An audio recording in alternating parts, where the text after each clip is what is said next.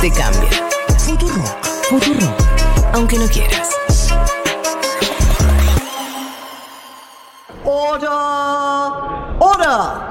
La vicepresidenta de la Cámara de los Comunes llama al orden para poder escuchar el resultado de la votación sobre la última propuesta del gobierno, que sale adelante con una ventaja de tan solo 26 votos. Una diferencia mínima, teniendo en cuenta que los Tories gozan de una mayoría de 80 escaños, pero 19 han votado contra los planes del gobierno y varias decenas se han abstenido. Johnson está perdiendo la confianza del partido, titula hoy The Guardian, que para salir del atolladero en un discurso pronunciado ayer, acabó afirmando que el mundo de Peppa Pig es su lugar ideal. Mientras en el país cuyo gobierno él dirige se han subido los impuestos hasta los niveles más altos desde la Segunda Guerra Mundial, la inflación es la mayor de la última década, se recortan derechos sociales y mil personas mueren por COVID cada semana.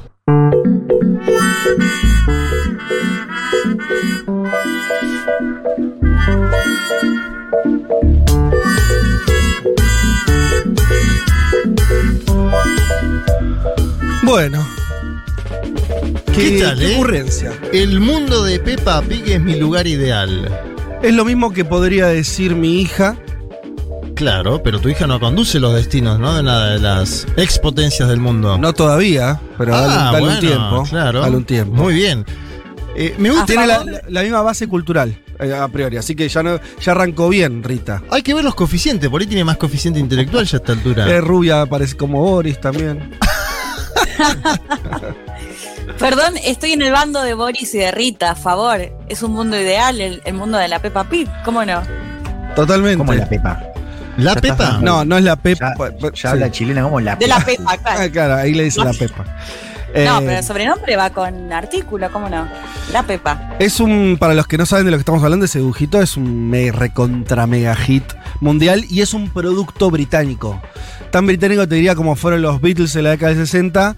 Peppa Pig, algunos dicen que hizo como, es la nueva cara de, lo, de, de- de- de la cultura británica. Bueno, lo quiso salvar un ministro diciendo eso, ¿no? Eh, Él aludía a una cuestión para vender al exterior, la la, imagen. la usó, la usó, sí. La usaron porque algunos dijeron, ¿qué le está pasando a este señor? ¿Está bien psicológicamente, Sí. no? Estaba con problemas, Johnson. Se perdió el tipo. o el sea, hilo, perdió el hilo. Perdió el hilo y entró a hablar de Peppa Pig. Ahí yo me ponía a pensar. Los presidentes latinoamericanos si pierden el hilo, Sí. ¿de qué hablarían, por ejemplo? ¿No? Es una linda consigna. Alberto hablaría de Alito Nevia, ¿no? Te entra la de Alito Nevia. Bolsonaro del control de armas. Eh, ¿Qué más podría ser? Macri, ¿No ¿se, fue ¿se acuerdan de Macri hablando de fútbol? cuando- a mí me hizo acordar a Menem cuando empezaba a buscar en su discurso las hojitas y se perdió. Y no sé, me corrigen si me estoy confundiendo, pero no fue el momento en el que se tiró lo, de la estratosfera y demás. En un momento en el que se quedó como con un bache que buscaba hojitas. Yo no sé si no me acuerdo eso. Me parece que fue más ahí espontáneo el etil de la estratosfera. No fue en un momento de, No de creo. no- bloqueo no total. me parece que no leía tanto Carlos Saúl, ¿eh? Me parece que era más espontáneo. No, pero tuvo alguna situación con un discurso que se lo habían, bueno, Bueno, se lo habían escrito y se Sí. perdió y empezó a pasar las hojitas. Por eso hay que tener teleprompter. Presidentes usen teleprompter porque lo leen, está enfrente y las, no se le pierden las hojitas. No hay hojitas en el teleprompter. Claro. Ay, bueno, pero este, está complicado. Entonces, el amigo Johnson que está en. eh, si, uno- si pensase su. No, no hay que decir presidencia, su gobierno. Sí. eh, gobierno así como. También con mucho altibajo. Ustedes recordarán cómo arrancó la pandemia. Eh, sí, sí, Sí. Cuando se contagió tuvo que dar una voltereta en el aire. Casi no la cuenta. Casi Sí. no la cuenta. Y ahora.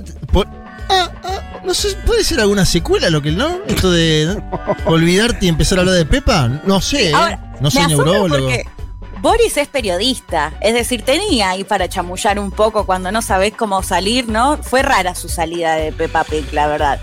Y Bueno, bueno, Pero tampoco los me gustó que después tenga que salir a aclarar, ¿no? Estoy bien, ¿no? Porque esto que decía Juanma, de cómo se empezó a especular si estaba bien de salud o qué le estaba pasando. bueno, por ahí. eh, no sé si ya se dio la tercera. Boris. No sé, pero No estaba sé. muy contento de la AstraZeneca. ¿Te acordás que se la vendió a Bolsonaro, no? Cuando se juntaron en el mano a mano, Claro. ese- esa bilateral de chiflados. Él le dijo, es muy buena la AstraZeneca y Bolsonaro le dijo, yo todavía no me vacuné. Ay, bueno. El mundo de Pepa, entonces. Todos, todos queremos algún mundo que no sea este. Me parece que eso es lo, Sí. lo que nos queda claro. que estamos defendiendo el derecho a ser libre. Uma rígida política de controle da natalidade. I asked one of the top people in China. I'm going to deliver Brexit. Dicen que yo soy el presidente pobre. Pobres son los que quieren más. The International Monetary Fund is also a 信心和决心不会变。Предусмотрены выплаты на первый. nuestra gran nación. ¡Que viva México!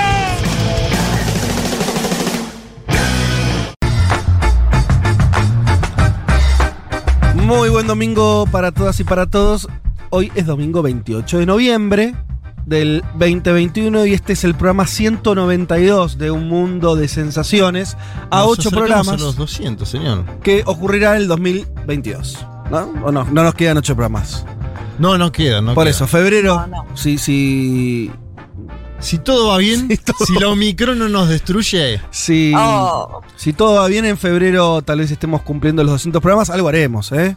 Eh, antes- lindo lugar, lindo momento, digo, febrero para hacer algo. Bueno, em, Sí, veamos cómo avanza todo esto. bueno, Ah, pero no, no, no, no mentamos Dale. preocupación. te No, digo, perdón, eh, estoy muy pesimista. No, No, bueno, no, bueno, no, no, Pará, no. pará, pará, paremos todo. Ordenemos. Primero que nada, porque esto a veces Sí. me olvido, no lo quiero decir al inicio del programa. Nuestras vías de comunicación: 1140 660000. Nuestro WhatsApp, escríbanos. Mándenos Audios. fotos, audios que serán pasados porque Dieguito ahí va a estar atento a los audios que lleguen. 11 40 66 0000.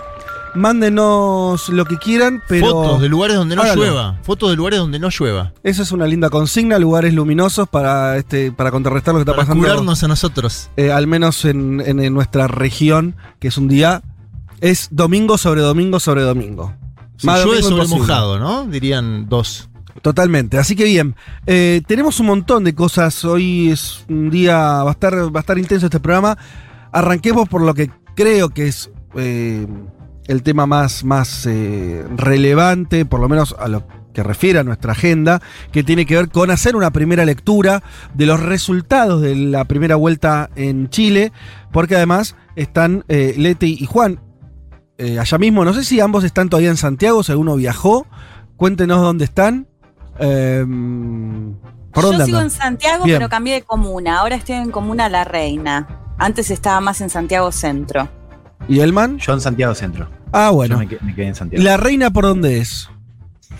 Eh, uy, es, a ver, no sé, es más cerca de. mm, Te lo pongo de otra manera, Leti. Ñuñoa, a ver. No importa, sé no importa lo geográfico, lo social. Es un barrio de clase media, clase alta, se- mm, Es más, muy, más cerca de popular. la- muy cerca de las Condes. Yo me estuve Es cuica, cuica, claro. sí, es es, más cerca, pero no, entiendo que el votante eh, es más medio, digamos, no, no como Mm, las otras vamos comunas estudiar- más cerca. Vamos a buscar ahora, Leti. No me, mirá. Ok, ok. Ya, ya- ya tengo una para, para empezar a polemizar que es, eh, es cuica y entonces vota Boric. Así que. ah, vos decís que es medio cheto de- y entonces vota Boric. Esa sería Como la de traducción. Palermo, que decíamos, Claro, exacto. Como lo de Ñuñoa. Ok, bueno. em, con usted vamos a estar charlando largo y tendido porque eso, nosotros recordamos domingo anterior, estaba, hicimos un este como es bueno, tu- estuvimos charlando sobre la jornada electoral que estaba Sí, claro. ocurriendo, eh, pero hoy ya tenemos los resultados puestos, resultados que además, yo diría, ¿no? Tienen como una lectura... Son, son difíciles de leer en algún punto, no sé si, si concuerdan, pero o no son evidentes de qué significan, qué, Sí. qué implica para la segunda vuelta. Me parece que al menos admite, y esto puede ser divertido, lecturas distintas, si es que tal vez las tengamos acá, Sí, claro. eh, o con matices de qué votó la gente, qué puede hacer el, el electorado que no se quedó sin candidato en esta segunda vuelta. Yo digo lo primero, me parece que no hay lecturas obvias, no sé si concuerdan. Sí. Sí, completamente. Yo creo que hay un montón de puntos para analizar. Para analizar primero lo que pasó, por supuesto, el domingo pasado.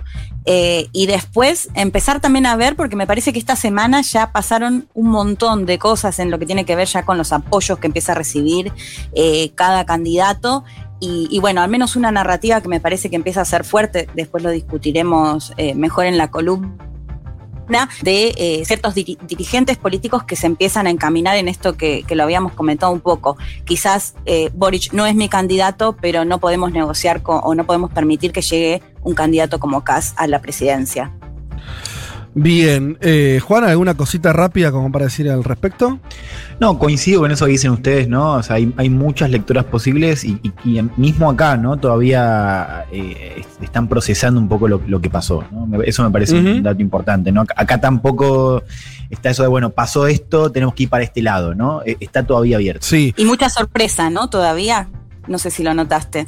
Sí, sí, sorpresa por lo que pasó y bueno, un poco de sazón en, en los sectores eh, más progres, no solamente por lo que pueda pasar en segunda vuelta, sino un poco por, el clima que se vive de cara a lo que va a ser el futuro, ¿no? Eh, digo, al margen de quién gane en la segunda vuelta. Y algo que, no, sin entrar, porque que- quiero que nos reservemos la charla sobre Chile para, para el momento del programa donde vamos a hablar de eso, le vamos a dedicar un, rato importante. Eh, Vieron que sigue sorprendiendo, o sea, en cualquier lugar donde pasa, donde un candidato de ultraderecha toma un protagonismo, consigue muchos votos, se genera siempre el mismo efecto de sorpresa, ¿qué pasó? Y es, raro porque ya pasó 28 veces, ¿no? Ah, Y por hablar solamente de nuestra región, no te digo ni siquiera el planeta. Eh, y al mismo tiempo sigue produciendo el mismo efecto. A mí hay algo ahí que me parece muy interesante. Y si yo tuviera que arriesgar una idea de por qué pasa eso, que es como, otra vez te vas a sorprender, sí, otra vez te sorprendes, otra vez parece que se queman los papeles, es porque Sí. tenemos malas herramientas de interpretación. O sea, es como si no tuviéramos todavía construido eh, una, una interpretación que eh, sea satisfactoria para entender ese fenómeno o para ubicarlo en un lugar o las cosas o las ideas que dan vuelta no sé, no ayudan. Hay- Hay un problema que entiendo yo ahí con el marco conceptual del cual se aborda, porque es muy loco que vuelva a pasar, ¿no? Eh, y si vos repasás Sí, las elecciones en la región, no es ninguna sorpresa ya, eso. No, pero mismo acá, digo, acá en, en las encuestas, está bien que acá se fue un poquito mejor, pero las encuestas daban eso, daban que Cast podía ganar y que estaba ganando en primera Sí, vuelta. claro, sí, de hecho, la sorpresa de la elección, más que la performance de Cast, fue la de Parisi, ¿no? Que Mm. saca, es, que sale con casi el 13% de los votos. Y aún así, bueno, causa estupor, digamos, la, Sí. la victoria de Cast. Pero bueno, sumo algo breve. A Sí. mí me pasaba mucho que yo hablaba mm, con seguidores de, de Boric o no necesariamente y les decía, pero miren que hablo acá en la calle, les pregunto a quiénes van a votar y me sorprende la cantidad de gente que me dice que va a votar a Cas. Y, y me decían, no, pero no te comas la de las encuestas, ¿no? Como, Claro. como que, que había Ganan una primera. negación ahí. Sí, pero digo, previo a la elección, Sí. yo le decía, pero mirá que estoy hablando con la gente que me dice que lo vota a Cas. O sea, muy No, eso digo, ganan primera, decían la gente de Boric. Mucha gente te decía eso. Te Mm. decía, Ah, gana sí, también. Gabriel en primera. También, pero me, Eh, me- me decían, pero no, ¿cómo vas a creer en las no creas en las encuestas? O sea, no, no te sumes a esa. Eh, O sea, le estaban hablando, había- digo, lo- los seguidores de Boric, por lo que cuentan ustedes, y solo para vender la columna, la, la charla, le estaban hablando solo a su mundo, ¿no? Que es un poco lo que dice el propio Boric. Ahora tenemos que hablarle a los otros mundos. Eh, de hecho, él, él termina sacando Mm. casi la misma cantidad de votos Sí. que las internas. Esto es llamativo. Exacto, exacto. no- Bueno. no, Sí. no- no logra sumar votos. En esto de lograr una inter- interpretación, a mí yo eh, insisto en que soy de los que no les gusta en general las, las cosas que leo sobre las explicaciones de ultraderecha y demás, pero eso puede ser un harina de, de otro costal en algún punto, pero eh, hay una cosa que, que se dice poco hasta ahora, me parece que también hay... eh, y tal vez los chilenos todavía no- ellos mismos no tomen conciencia de lo roto que tiene su sistema político. Y eso es un dato muy importante Sí. y muy nuevo. O sea, todavía de hecho hay un presidente eh, que de es ese un- viejo sistema. del viejo sistema, que ya fue presidente otra vez, que responde a una de esos. Ahora, el sistema ese se rompió. Total. Y, las, y si hay algo que se puede decir muy simple de las elecciones de la primera vuelta, Es que está clarito. Sí, ¿Vos sí. ves eso? Lo- Lo- como- los tres primeros te muestran eso, ¿no? Está roto el sistema político en Chile y todavía, obviamente, cuando digo está roto es que no está armado uno nuevo. Ahí, ¿no? Pasa, ahí hay algo que es, parece una obviedad lo que estoy diciendo, pero hay que partir a veces de las cosas más, más lógicas para no hacer lecturas muy locas. Está roto el sistema ¿Te político. acordás acá las pavadas que nos decían cada vez que se llamaban Bachelet y Piñera, cuando asumía uno, cuando ganaba uno y perdía Sí. el otro, Claro. que se llamaban por teléfono, las pavadas que nos dijeron editorialistas sobre ese sistema político y mirá cómo terminó. Bueno, es que parecía muy fuerte, parecía muy sólido. Mirá cómo terminó. Bueno, a lo, a lo que oye, hoy eso no existe más, no, no, no, no configura, la gente ve otras tra- otras cosas. Es muy loco eso y, y tal vez lleva un tiempo a Chile que se acomode a otra cosa. Sí. Eh, pero bueno, eh, cosas generales. Lo importante va a ser lo que hablemos con Leti y con Juan sobre los resultados, sobre obviamente algo que, que es el gran diferencial que, va, que tiene este programa, eh, que es tenerlos a ustedes ahí, que hay algo del pulso. Leti, rescato lo que vos me decías. Va, se lo decías a, a- a esta mesa. Lo, lo del, lo del voto acá en, en la capital, esto que, que- que vos eh, volvés a, a traer ahora, lo habías dicho. Hay algo de, de cuando, sobre todo las interpretaciones generales o las herramientas tipo encuestas, ¿no? Las macro herramientas no funcionan. Hay algo del pulso humano que por ahí tiene más sentido. Totalmente. Que es esta cosa que vos contás. Juan, lo mismo, que estuviste eh, ahí, te vi en también en algunas actividades de, del, eh, del candidato de Boric, que por ahí hay- el- me interesa, por ejemplo, si vos me decís, ¿qué te interesa más? ¿Cómo salió la, la primera encuesta y lo que diga? ¿O cómo, o lo que vos me puedas decir de cómo están los militantes de Boric? Claro. Que puede ser un dato político más relevante. Sí, señor. Ese, si están deprimidos o si están, si ya se, se levantaron. Eso puede configurar más realidad que las, ¿no? Que las interpretaciones medio. Ahí tenemos una buena locas. charla para hacer. Eh, Sí. Así que nada, Sí, bueno. es- a priori es una herramienta más para sumar claramente y que en esto que comentábamos a veces eh, se tiende a invisibilizar, ¿no? Porque me parece que en parte por ahí eh, Boric o el resto de los candidatos quizás no quisieron ver a esta parte que, claramente les estaba diciendo que iban a votar por, por CAS, por el orden o por lo que sea, digo. Total. Y lo otro, eh, simplemente para hacer el, el subtemario que estamos haciendo de la charla que vamos a tener sobre Chile, eh, algo decía Juanma, dígame algo ustedes, eh, creo que Juan eh, tuvo algún acercamiento. El famoso votante de Parisi, que es este candidato, le digo rápido, que mm, está en Estados Unidos, hizo campañas de afuera, sacó 13 puntos, 13, creo, 13, ¿no? sí. 13. eh, Un millón de votos. una cantidad de votos impresionante y entonces todos empezaron a preguntar desde hace una semana quiénes son los votantes de este señor. ¿Son votantes de derecha, no son votantes de derecha? Si se podrían inclinar para Kass o para Boric o irían a votar o no a votar. ¿Alguno rápido que, que quieran decir alguno de ustedes sobre, sobre eso, lo que pudieron oler de esa situación? Sí, a ver, ante todo es un votante que en general no vive en la capital. O sea, en la capital termina sacando menos de 8% y en un lugar como Antofagasta saca más de 30%. Mm. ¿no? Un lugar Antofagasta y en el norte en general un bastión tradicional de la centro izquierda. O sea, ha ganado terreno en lugares donde se solía votar la concertación. Eso me parece un, primer Bien. dato. Y, y después sí, mucha, o sea, un, un voto de un voto bronca, ¿no? De, de mucha bronca hacia el, hacia el sistema, hacia los partidos. Así, así te lo dicen, ¿no? Te dicen, eh, te dicen hacia el sistema. Eso es un poco lo que me dijo un, un votante que, que decía que votó por Parisi porque era de centro, ¿no? O sea, Claro, de claro. centro y antipartidos políticos. Ni izquierda ni Esa derecha, decía Parisi, ¿no? Exacto, sí, Claro. ni izquierda ni derecha, ¿no? Que estaba cansado de los dos eh, y que por eso votaba, votaba por Parisi. Sí. Bueno, de todo eso vamos a estar hablando. eh, entonces, Chile va a ir por, por todos esos lugares. Ojalá podamos tocar estos temas y, y otros más, pero le vamos a dar profundidad, insisto, aprovechando la, la estadía de Leti y de Juan allá en, en- en Chile mismo. Em, Juanma, Bueno, vamos a tocar un tema del cual casi ningún medio habló, ¿no? Eh, llamativo. Se habló poco. Elecciones en Venezuela. Lo pondría en estos términos. Triunfo oficialista, fragmentación opositora, observación internacional, magra participación y te diría que hay, hay gente que puede festejar de los dos lados claro. y hay disputa fuerte en el liderazgo opositor a partir de ahora. Ya sin duda, ¿no? Eh, me parece que la- el momento de Juan Guaidó, ah, no sé si ha quedado atrás, pero está cuestionado. Por lo menos hay otros que tienen Sí. voz y votos ahora. Sí, señor. Y después tenemos un oficialismo que festeja, pero con un tono muy distinto a festejos anteriores. Vamos Ajá. a escuchar. Me llamó la atención, ¿eh? Como no, es- hay, no hay triunfalismo. No, porque aparte es un chavismo que saca por primera vez 4 millones de votos. Eso es muy poco. Muy, muy poco. El chavismo siempre osciló entre 5 y 8 en general. Cuatro palos. Y una oposición que sumada saca más votos. ¿Sí? O sea, en realidad hubo más votos opositores que oficialistas. Eso a mí me parece interesante. Por la dispersión cuestiones. lo que hace es favorecer al oficialismo y ganar la mayoría de las gobernaciones. Lógico. Pero me parece que. mm, ¿Qué dato hay ahí, no? Porque también. Hay, mira, hay algo que me alegra, y te lo digo así como. Sí. No, no tengo problema en ponerle un adjetivo calificativo. Me alegra, me parece que está bueno. eh, que eh, vuelva cierta competencia electoral. Que era lo que no estaba ocurriendo en Venezuela. Después, si le querés decir dictadura, democracia, restringirse, no importa. Ahora, lo que hoy es claramente no había competencia electoral en las últimas veces que, que fueron a votar, porque la oposición no iba, porque el oficialismo no daba garantías. Esta vez fueron los dos.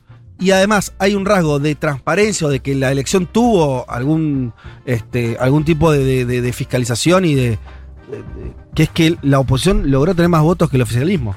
Digo, hay algo Sí. ahí que me parece sano, más allá de después lo que pase. Digo, eso ahí me parece que, que es un punto. eh, Yo creo que el chavismo tiene dos alertas ahí. La magra participación es una, y que después en el mano a mano ha perdido en términos de votos totales, ¿no? Claro. Ha perdido. Ha ganado gobernación, sí, puede festejarlo, ganó Miranda, importante.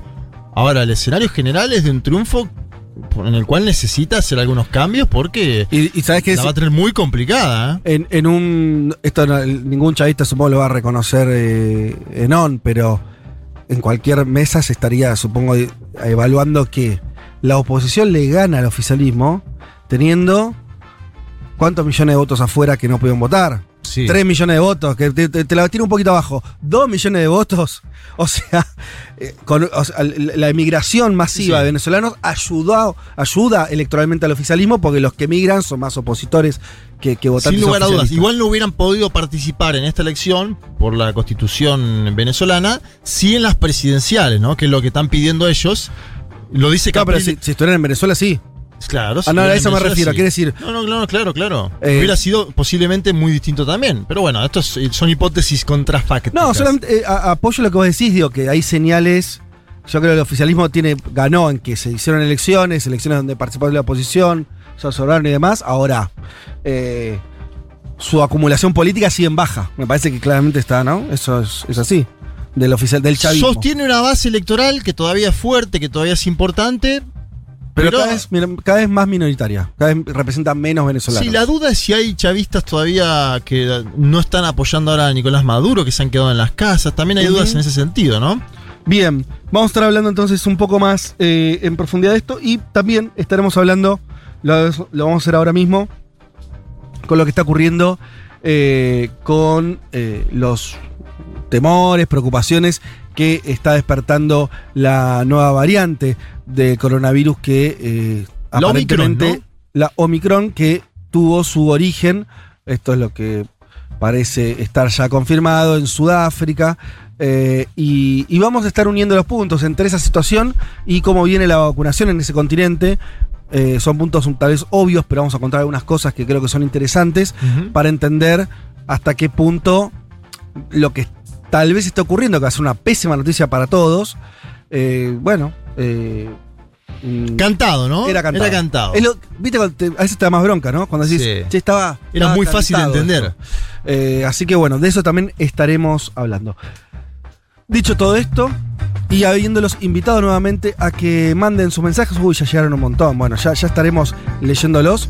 Eh, recordarles entonces, eh, nos escriben al 40660000, estamos a las, a las 3 de la tarde hablando de lo que ocurre en el mundo. Vamos a escuchar un poco de música, ¿sí? Dale. Dale. Vamos a escuchar a Marvin Gaye haciendo What's Going On.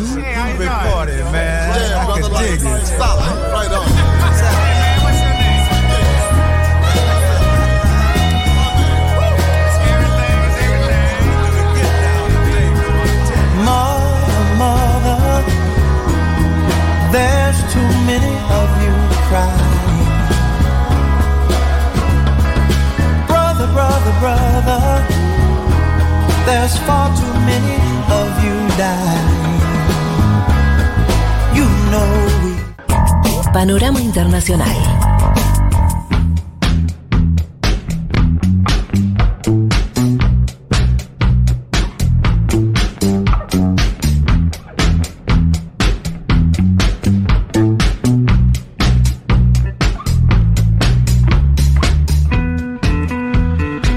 Bueno, aquí estamos entonces para arrancar finalmente con. Finalmente.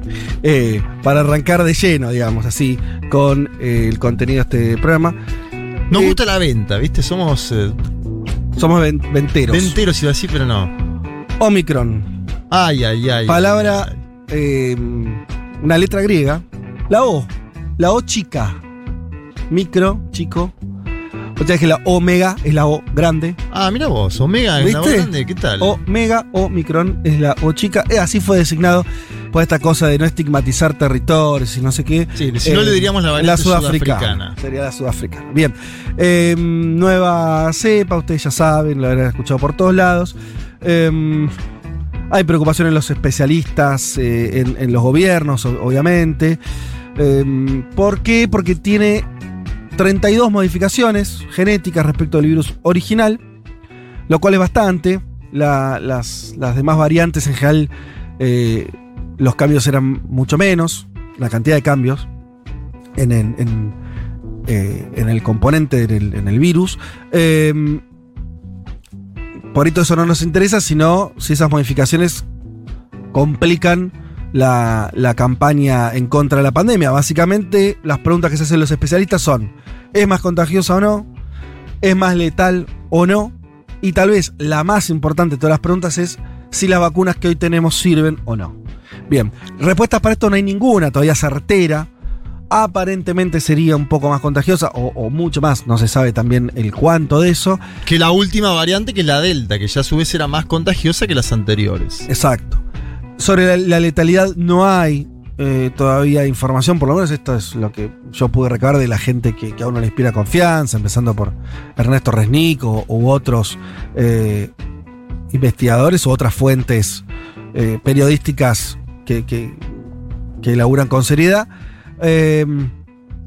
Y respecto de las vacunas, la preocupación tiene que ver con que todos los medios señalan que sería probable, y remarco esta palabra, probable, que las vacunas sirvan un poco menos con esta variante de lo que serían con las otras. Ahora bien, ese cuánto es fundamental.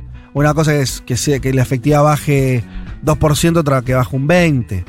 Así que, eh, pero, o sea, de eso no hay, no hay una respuesta. Lo bueno es que de esto nos vamos a enterar pronto. Cuando digo pronto es cuestión de días, eh, que se sepa el efecto que tiene eh, respecto de eh, las vacunas que hoy tenemos disponibles en el mundo para combatir el coronavirus. Así que paciencia, no, no nos pongamos este, paranoicos.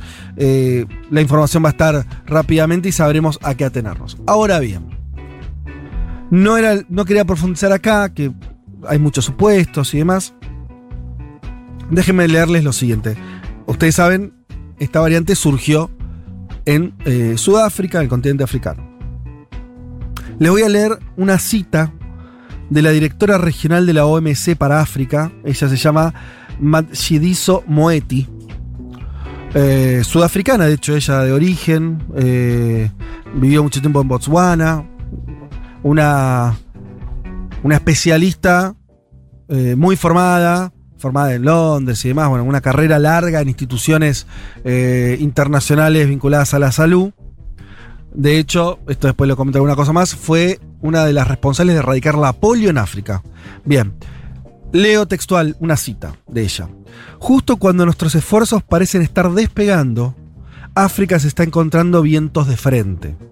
Los movimientos de algunos países a nivel global para introducir dosis de refuerzo en sus propios países amenazan la promesa de un mañana mejor para África.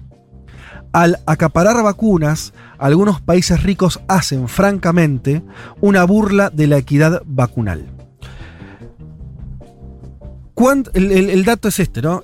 Esto no lo dijo ayer ni la semana pasada, lo dijo el 20 de agosto. Hoy estamos a fines de noviembre.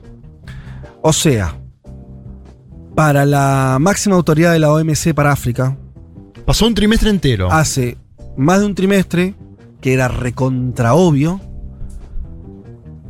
que África estaba en problemas para vacunar y que eso iba a generar eventualmente problemas eh, para luchar con la pandemia y que el responsable, los responsables esos eran los países ricos eh, que eh, acap- seguían acaparando vacunas agosto del 2021 agosto del 2021 eh, para eh, en vez de, eh, de llevar vacunas allí donde no hay. Bien.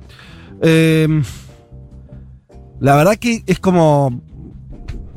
Lo decíamos también un poco en el pase. Hay algo de. cuando. Hay algo de una bronca mayor cuando era tan evitable y todo el diagnóstico ya estaba hecho. O sea, eh, el diagnóstico estaba recontra claro de que si los países con mayor capacidad de producir vacunas, que además son los más ricos en términos concretos, De de, producto de- bruto y demás, no son los que además eh, se ponen al hombro de llevar las vacunas donde hacia los países que no tienen capacidad de producción, que no tienen capacidad de compra, la pandemia iba a seguir. Ahora, seguir, y creo que es el dato también que uno espera que en algún momento se les despierte las conciencias, aunque sea el interés eh, egoísta, continuar la pandemia no es solamente que se alargue el tiempo, sino que en algún momento tengas algún problema importante, como tal vez eh, eh, tengas o no con esta variante, que alguna variante te arruine todo el desarrollo de vacunas y tengas que empezar de cero, y de pronto tengas que volver a cerrar todo durante otro año. O sea, qué sé yo. Todo eso era evitable si vos vacunabas rápido, sobre todo en las regiones que no eh, se estaban vacunando. Hay un dato que encontré para entender esto, porque vieron que se dice mucho, no, África va a tardar este ritmo, no sé cuántos años. Miren, no especulemos. Les eh, nombré que eh, esta eh, médica Matshidiso Moeti, encargada de la OMS para África, eh, fue la que erradicó, o su gestión, la que logró erradicar la poliomielitis en África. Bien, miren. La polio es una enfermedad que surgió con mucha fuerza en los años 50 en muchos países occidentales, en Estados Unidos. Argentina tuvo una, una epidemia de poliomielitis, es un virus que se transmite fácil, que ataca a los- sobre todo a la, población infantil. Mucha, eh, mucha población quedó discapacitada, eh, con problemas motrices y demás. En la década del 60, principios de los 60, se inventa la vacuna contra la polio. El continente americano tardó 30 años. En el año 91, el continente americano quedó libre de polio. 91. Europa, el último caso fue en Turquía. Fue declarada libre de polio Europa del 2002. ¿Cuándo terminó de erradicarse la polio en África? El año pasado. O sea, el gap entre el mundo y África fue de 20 años. Aplica eso a la pandemia, al coronavirus. Imagínate que vos, por hacer las cosas como el orto o ser, eh, no tener una política solidaria, para decirlo más correctamente, con África vos te morfes 20 años de pandemia, o sea, o, o 20 años de circulación del coronavirus en África. Tranquilamente, todo el resto del mundo vacunado, supuestamente protegido y tenés el virus circulando. Ahora, la polio, no, no tengo idea en términos científicos, pero evidentemente no generó una variante, no sé qué, digo, no volvió.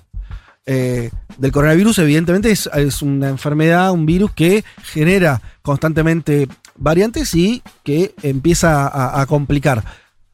Eh, 20 años de, distancia entre la erradicación de la polio en África y en América y en Estados Unidos y, en Europa. Bueno, creo que es obvio que no hay, no se puede hacer lo mismo con el coronavirus. Pero estamos hablando de un continente que todavía tiene, está diciendo unas informaciones, la verdad que eh, eh, la tasa de HIV que tiene hoy África Sí. todavía, Sí. una enfermedad que es eh, absolutamente controlada en, en- en países, en la mayoría de los países del mundo, en África sigue siendo, eh, hay explosiones de, de poblaciones infantiles con HIV, es un, un desastre. Eh, y lo. Tuberculosis, son, son varias enfermedades que, que por ahí se erradicaron en gran parte del mundo y en África todavía siguen siendo un gran tema. Bueno, uno se indigna todo eso. Ahora, la verdad que lo que en términos geopolíticos, políticos es muy impresionante es la incapacidad que eh, este, el, el- el- el- el fan de, de Peppa Pig, eh, la señora que gobernó no sé cuántos años, 16 años en Alemania, qué sé yo. Biden. Biden, un, un desastre. De hecho, una cosa. ¿vieron el, el- el mapa de Our, Our World in Data que te muestra por colores, ¿no? Con color verde la, la vacunación. Cuando vos ves África, es un color verde clarito porque hay 3 de cada 100 personas que, es- que t- tienen esquema completo en África. 3 de cada 100. Te leo los números. Hoy Sí. hay uno. Hoy hay. Se administraron ya dosis a nivel mundial unas 8 mil millones. 8 mil Sí. millones.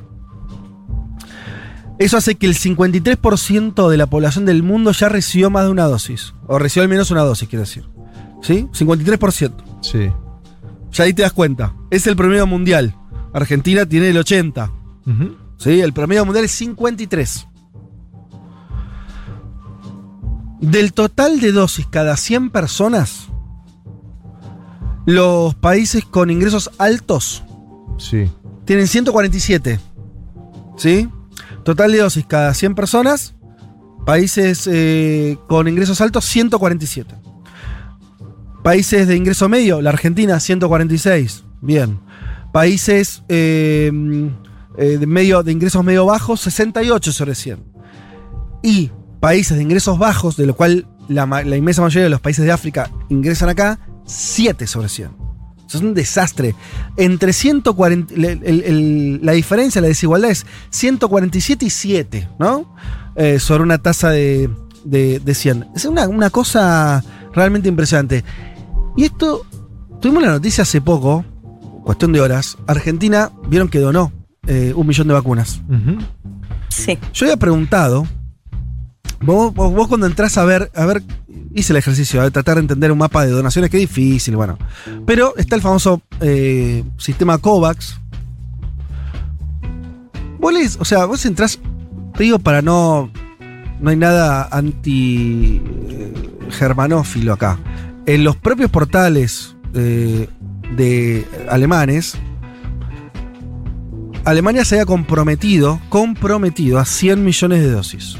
¿Sí? A donar. A donar. Que no es demasiado, ¿no? Para Alemania. Bueno, un portal muy importante, la Deutsche Welle, en, eh, publicó portal hace, estatal? Sí, publicó hace poquito. Alemania podría perder su objetivo de donar 100 millones de inyecciones de COVID a países más pobres debido a las condiciones impuestas. Escuché esto porque parece un chiste. A las condiciones impuestas por los fabricantes y la, enter- y la entrega inadecuada. Eh, esto es un, ¿Qué dice? Citando una carta enviada de por un vacuna. funcionario del Ministerio de Salud. La carta enviada el lunes, este lunes, a la Autoridad de la Preparación y Respuesta a Emergencias Sanitarias, bla, bla, bla, de la Comisión Europea, el secretario de Estado del Ministerio de Salud, Thomas Stephen, dijo que había problemas burocráticos, logísticos y legales en curso. Que se los impuso a los fabricantes de las vacunas. Mm, a eso las me suena de naciones hace meses, ¿no? Ese era un argumento hace meses. a las naciones de la Unión Europea. Eh, según la Comisión Europea, la cifra de 100 millones eh, de vacunas que Alemania pretende alcanzar prete- eh, representa, escucha esto, la mitad de las dosis totales prometidas inicialmente a las naciones más pobres este año. El Ministerio de Relaciones Exteriores de Alemania ¿sí? Sí. dijo el martes que Alemania solo había donado el 17% de esa cantidad. Nada. Algo así como 17 millones de vacunas. Vos sabés que Argentina, la- la- el millón de, de vacunas que donó Argentina no es ni siquiera a través de un sistema como COVAX. Quiere decir, ni siquiera fue por eh, algo que fue, entre comillas, obligada a hacer. Fue una donación. Como Estado-nación. Podría haber hecho no, nadie se lo pidió. Exacto. No, eh, creo que cualquiera que, que- que vive en Argentina sabe que nuestros vínculos con Mozambique no son de los más estrechos. No, no- no estaríamos debiéndole nada a Mozambique. Vietnam también es un país que tenemos un poquito más de comercio, pero tampoco es una cosa. eh, no, no- no es Brasil para nosotros, ¿no? Eh, ninguna fue colonia nuestra. Dato interesante, ¿no? ¿No? Ni, eh, eh, ni Mozambique ni Vietnam nos pueden decir que Argentina les debía algo. Digo, muy impresionante. Porque mm, tenemos un default jodido del primer mundo. Como España, ¿te acordás que nos donó el 12 de octubre España? Bueno, vos sabés que España. no, eh, la primera donación, hoy que, hoy que es, hoy es 28 de noviembre. Sí. La primera donación de España, país también mucho más rico, que tuvo, ¿se acuerdan? Vacunas mucho antes que Argentina. En, cantidades. Sí, sí, sí. El plan de vacunación español despegó mucho antes que el argentino, porque, bueno, parte de la Unión Europea, tuvo vacunas eh, mucho antes que nosotros en cantidad. Acá aceleramos más en un momento porque tengo un amigo que vive en España y se vacunó después que todos nosotros. Ah, mirá Uno- vos. un- un- uno de- Pero España había llegado al 60% Sí, hace sí, sí, meses. Hace meses. Donó recién el 4 de noviembre, hace unos di- 20 días, 324 mil 324.000 dosis a Costa de Marfil. Única, primera y una donación a África de España. Mira. O sea, vos tenés a Argentina que está llorando al Fondo Monetario que no la defaulté. Viendo si le paga a los jubilados, digo, no sé, de- gente revolviendo los tachos de basura. Y tenés a los países del primer mundo que ni siquiera se acercan a ese esfuerzo. O sea, una cosa realmente. Pero Esto lo digo como. parece medio naif, ¿no? Lo que digo, la indignación, pero ni siquiera es la indignación, es como decir, realmente funciona mal esto, ¿eh? Está como. eh, está roto también, Sí. ¿no? No hay. Es extraño que después de. Porque acá el mundo se paró, la economía se hundió, esto le pasó a todo el mundo, todos perdieron guita. Voy a decir, bueno, eh, lo- los que tienen mucha guita también se tuvieron que aislar en sus casas. le tocó a todo el mundo, se murió gente de todas las clases sociales. Y no, y los- la, la gente con mayor responsabilidad y mayores herramientas para acelerar la cuestión y para hacer lo que te están diciendo hace ya dos años, que es obvio que si no, no vacunas a todo el mundo, el- el- la Sí, pandemia no termina.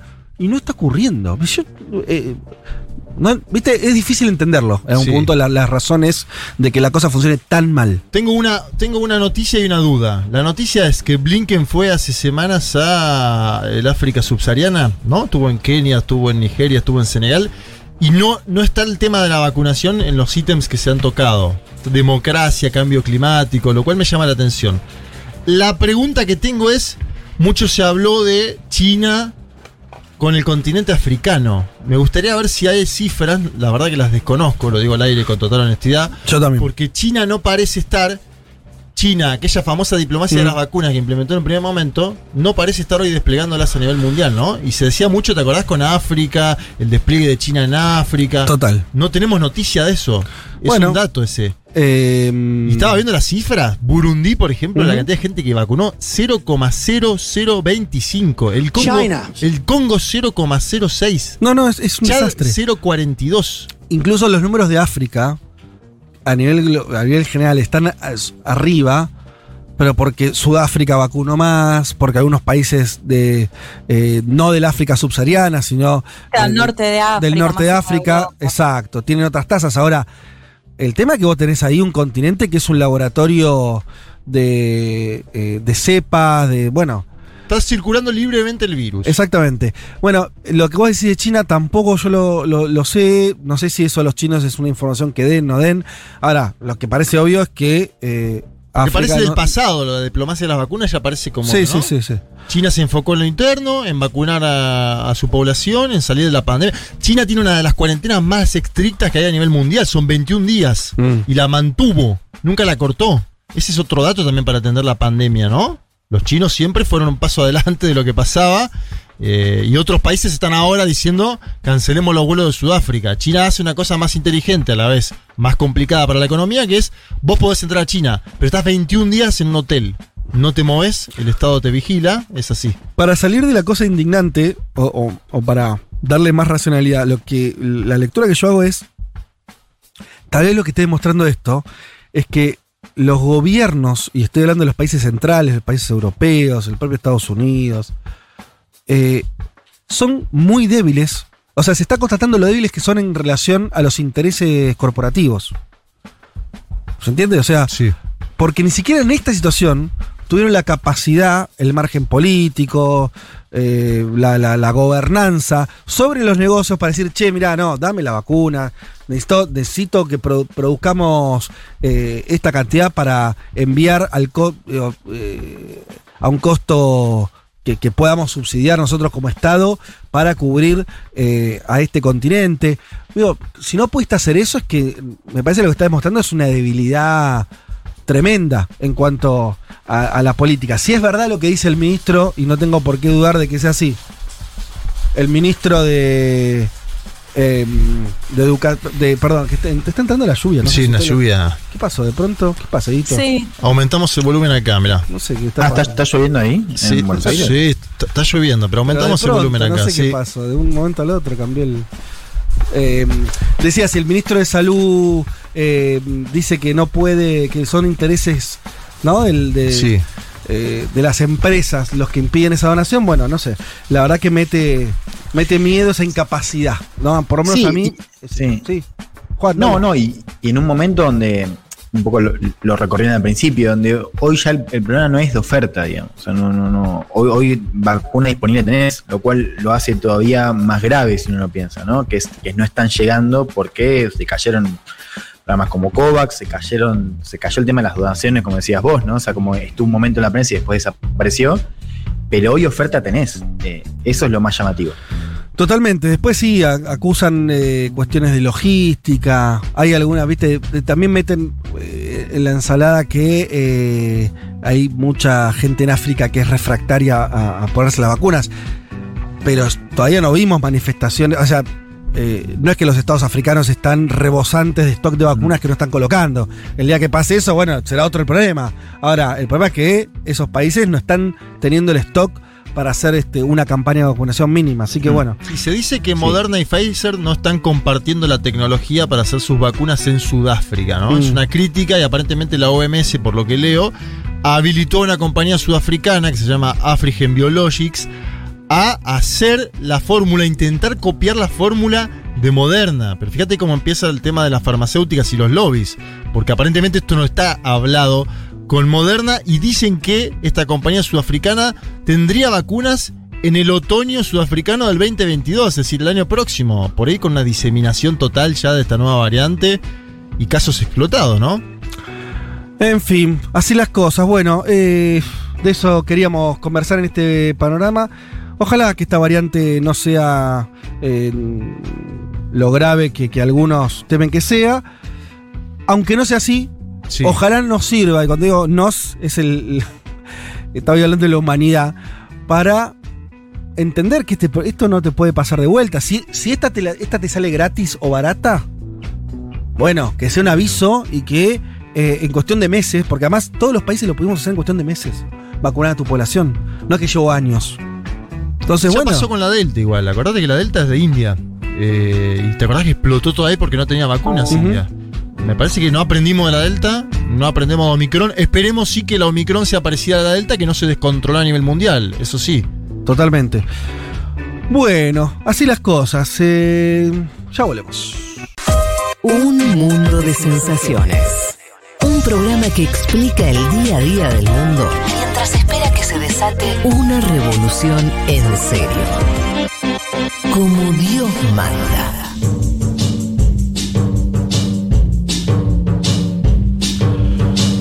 Nos escribe Carolina Benedetti desde San Martín de los Andes y manda una Qué lindo foto lugar, por favor. de eh, algo con mucho sol y lo que es un, un comienzo de asado que promete. Nos escribe Silvia que está tendida al borde de una pileta en un cielo despejado y azul y nos dice, escuchándolos desde Capilla del Monte Córdoba, donde anoche se llovió todo, pero hoy está así. Eh, nos escribe Anaí Argumedo, una noche lluvias y granizo, hoy sol radiante, Mendoza y descorchando. Saludos y gracias. Eh, nos escribe también eh, eh, eh, Romy. Hola chiques, fresco pero con sol por acá. Saludos desde Durham. Entiendo que es eh, Durham NC, Carolina del Norte, Estados Unidos tal vez. Bueno, eso pareciera. Sí, de hecho tiene una universidad muy conocida, Durham. Ahí va. Eh, Sofía. North Carolina. Sofía Escatini, acá platense, escuchándoles desde Ushuaia también, según cielo, pero divino, sol. Eh, o sea que estamos mal acá, pero acá, nomás.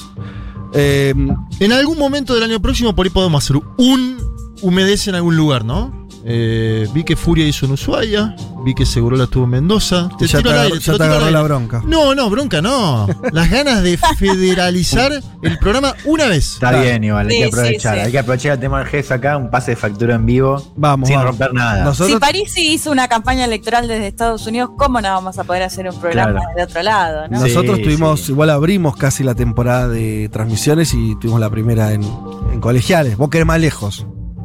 Yo El- quiero federalizar, ¿sabes que me escribe la gente de Córdoba? En la Ajá, semana me bien. dicen, vengan a Córdoba, vengan a. Loco. Un loco. Belén Fernández desde La Plata, está nublado pero no llueve. Saludos a un equipo de Mundo de Sensaciones. Eh, Ahí está, Crónica Anunciada en La Plata. Eh, Ah, bueno. bueno. entonces te sigo leyendo localidades, porque nos, nos escribió también Santi de Córdoba. En un rato salimos para las sierras con un amigo, con ustedes acompañándonos. Ahí está, ¿ves? Gracias por estar todos los domingos tirando buena onda y análisis de, eh, y una foto una pelo pincho. Siempre es noble la pelo pincho, ¿viste? Sí. Sí, y también con un Siempre. solcito. Hola amigos, escuchándolos desde Martorell, en Cataluña. Bueno, Está despejado pero muy frío y ventoso, claro. Eh, allí estamos en, en invierno, entrando al invierno, ¿no es cierto? otoño, Eh, Claro, al fondo se ve la montaña de Montserrat. Qué lindo, mira vos, un hermoso paisaje. Eh, y a ver, los últimos, acá no llueve, igual en la pileta de agua termal del spa tampoco me importa. China. ¿Dónde estará? ¿En qué? Me en gusta. ¿viste? Carué, Epecuén. Ay, ay, ay. Ah. Mirá dónde, y no sabes lo lindo que es esto, donde está este amigo. ¿Quién es? ¿Tartara? ¿Es? Lo vi, me parece que lo vi en Instagram, en Stories. Me parece Es que es él, ¿no? Tártara, Viste es cómo te Tártara. lo descifré de toque. Es Tártara. Carú es un hermoso lugar. Sí, sí. Provincia de Buenos Aires. Bueno, y ahora la gente nos invita. Entonces, Carolina de Benedetti, les invitamos a San Martín de los Andes. Eh, nos acá- Ah, encargamos ah, de producir todo. Arriesga. Yo te digo, Caro, mirá que acá vos nos das la mano y te agarramos el, el codo. O sea, Y a mucha honra. Producir mucha honra. todo. O sea, bueno, no sé. Vamos a San Martín, la producción se, se contactará contigo. Para, Eh, a ver, yo solamente quiero saber, Juan, ¿a vos San Martín te, te cierra? ¿Qué- ¿Cómo la ves? San Martín de los Andes, estoy yendo ya. Sí. Hay que Listo, salir ya mismo. Yo sol- solo quería saber eso. Bueno, también desde Villa Allende en Córdoba y una imagen de un hermoso perro y un asado ya siendo comido. Mm, Desde Alemania ¡Apa! nos escuchan. Cuarta ola descontrolada, dice frío Sí, y ya sí. de noche. Martina nos manda saludos. Bueno, un abrazo, Martina, que sea lo, lo más leve posible. Uh, saludos a Sofis Catini de Vale Cobre en San Martín de los Andes. Ay, se empiezan a mandar mensajes. Y lo de San. Martín están haciendo lobby, Fede, Claro, olvídate. Claro. La vieron, dijeron, aparte ya hicieron las cuentas, ¿viste? Dijeron, tal, tales fueron a Mendoza, los otros a Ushuaia. Mirá qué lindo este mensaje. eh, nos lo escribe ¿Quién? una amiga. No, no sé si tengo el. Sí. eh, Emilia dice: Hola, mundo de sensaciones. Les escucha socia desde Abancay, en el sur del Perú. En un toque salgo hacia Cusco. Mientras llega al carro, ando escuchándolos. Qué lindo, un saludo Cusco, ¿eh? enorme. Sí. También Víctor Salvadoreño en La Plata. Eh, mi país no deja de sorprender. Ahora lanzaron la Bitcoin City. Sí, es verdad. ¿Viste Sí, el video? Tremendo. Hay un video de Nayib Bukele que está hecho como un personaje de animación. Sí, sí, es bastante impresionante. Va para otro lado, el mundo no quiere la- los bitcoins, los gobiernos tratan de que no funcione y Bukele ahí. hace un día tenemos que hacer una columna entera sobre ese señor, porque nadie lo Sí. termina de descifrar. Eh, Y hablando incluso de la elección de Honduras de hoy, no sé si vieron, publicó un tuit, dijo, no pensaba hablar de la elección en Honduras, pero al final, y ahí se tira un bocadito, no sé si, si lo pudieron ver. No, No, yo no, no, lo pude no. ver. A, a mí me bloqueó el señor ese. ¿Eh? ¿Fuiste, Ah, bloqueado por el presidente? Sí, Mira, Wow. Le hacía alguna burla en su momento cuando era un tuitero desaforado y. y no le gustó. che, eh, eh, acá. Cuando era el tuitero desaforado, me gustó. Él, cuando él era un tuitero desaforado. Claro, claro. Lo sigue siendo a un punto. Pero se sacaba la foto, todo era un banana total. Uno Sí. le pone algún comentario Sí. poniendo en cuestión eso y el señor te bloquea. Bueno, ¿qué va a hacer? Chicos, Juan, Sí, y- Juan y y lo Leti- sigue Juan y Sí, Leti, Imagínate que comenta así tan livianamente de la elección del país vecino. eh, les digo, Víctor, el, el amigo salvadoreño, dice Sí. que eh, Leti y Juan, métanle a la chorrillana, por favor. Ah, Sí, claro. ¿De qué está hablando? Expliquen. Uy, pará. Papas fritas con carnecita, cebolla, un poco de Es todo. uno de los mejores inventos que yo he descubierto en este último año para empezar a hablar. Sí, es, son papas con carne, eh, salsas. Y dos Ayúdame, huevos fritos, ¿no? Yo me acuerdo que la comí esa. Y huevos. Sí. Dos huevos fritos. ¿Plato chileno? Sí. eh, Sí. Es, peru- Sí, es de- peruano, es peruano. Claro. Y bajó. Sí, es Fue peruano. bajando. En De Chile hecho- te lo encontrás. Sí. Sí, ayer hablamos justo con una, una oyente de Futurock que me encontré acá en, en Santiago. eh, y hablamos de, de- de cómo se explica que no haya llegado a Argentina. Eh, Claro, nos quedamos con hasta las papas cheddar o las papas cheddar con, eh, ¿cómo se llama? El, mm, eh, la panceta. Pero hasta Claro, ahí. pero es- Esto es mucho más. No sé, yo te pregunto, no la, no la comí nunca. Sí, son distintos tipos de carne. ¿Sí? Sí. Bueno, Yo si soy Carla Bisotti digo, menos mal que no llegó a la Argentina porque esto te produce, ¿no? Sí. Sí, es- Ah, es, alta- alto calórico, tendría que tener los sellitos. De hecho, en Valparaíso hay un par de lugares que son específicos de chorrillana y son lugares como súper, no sé, todos escritos en las paredes, súper súper lindos, súper, no se llama, no, me- no me sale la palabra, pero quiero decir como mu- muy, clásico para ir a comer una chorrillana a la chilena. nos escriben también de Chile, Sí. de una localidad que no conocía. eh, me llama. el- A ver. Me sorprende mucho el nombre. Es Calera de Tango. eh, que está. tal? Es una localidad. Es una comuna. En la zona. Una comuna rural de la zona central de Chile, ubicada en la provincia de Maipo, en la región metropolitana de Santiago. Ah, bien. Eh, Calera de Tango y. Lindo nombre, Calera de Tango, ¿no? Hermoso, hermoso. Es para un- Sí. Esto nos los dice, no puso su nombre. Ah, Ignacio. Ignacio dice, nos escucha de calidad de tango, está fresquito pero con un sol que ya está pegando y una foto de lo que es un eh, unas plantas, hay un- un- eh, sí, una zona rural, un campo. Eh, y bueno, nos escriben... Salera de tango, mira, ahí te estoy buscando, ganó CAS con el casi el 35%. eh, bueno. Ahí y acá, está. perdón, dejamos una corrección, Sí. Fede, porque acá en La Reina, que decíamos que está cerca de Las Condes, y los resultados también, acá también ganó CAS. ¿Viste? Y casi Ah. un 25% eh, Sebastián Sichel. Me- yo te dije, no me vendas que ahí se vota progresismo. ¿eh? Sí, sí. No, no dije progresismo, dije como medio, me refería como a más a una cuestión socioeconómica. Lo que me gusta ahí es que ya se ven las montañas, ¿no? Atrás, está cerca de la de universidad, Hermoso, de, la Universidad sí. de Chile. Eso es precioso. Salís del subte, ver la cordillera es. Está cerca eh, de la Universidad lindo. Católica, del estadio. Nos escribe alguien que está con frío porque nos escucha desde Oslo, donde hace menos 8 ¿eh? de térmica. ¿Cómo? Menos ocho. 8. Menos 8. Bueno, hay un montón No. de mensajes. eh, corto acá para, para que sigamos con lo nuestro. Pero. Sigan mandando, ¿no? 11 40 hermoso. 66 00. Nos escriben desde Málaga, nos escriben. Saludos de Mascate Oman. ¿Esto es en serio? ¿Es Noman? Wow. Pero la foto que me lo manda es re de Oman, o sea. Eh, es, eh, Mandala al grupo. Es impresionante. Ahora la mando. Eh, la foto la saqué más temprano. Eh, nos dice eh, quien no pone su nombre. Dale, O sea, argentino viviendo en Oman, Su- entiendo. supongo, ¿te imaginas? Si, si es un omaní, que no sé si se dice así. que habla español.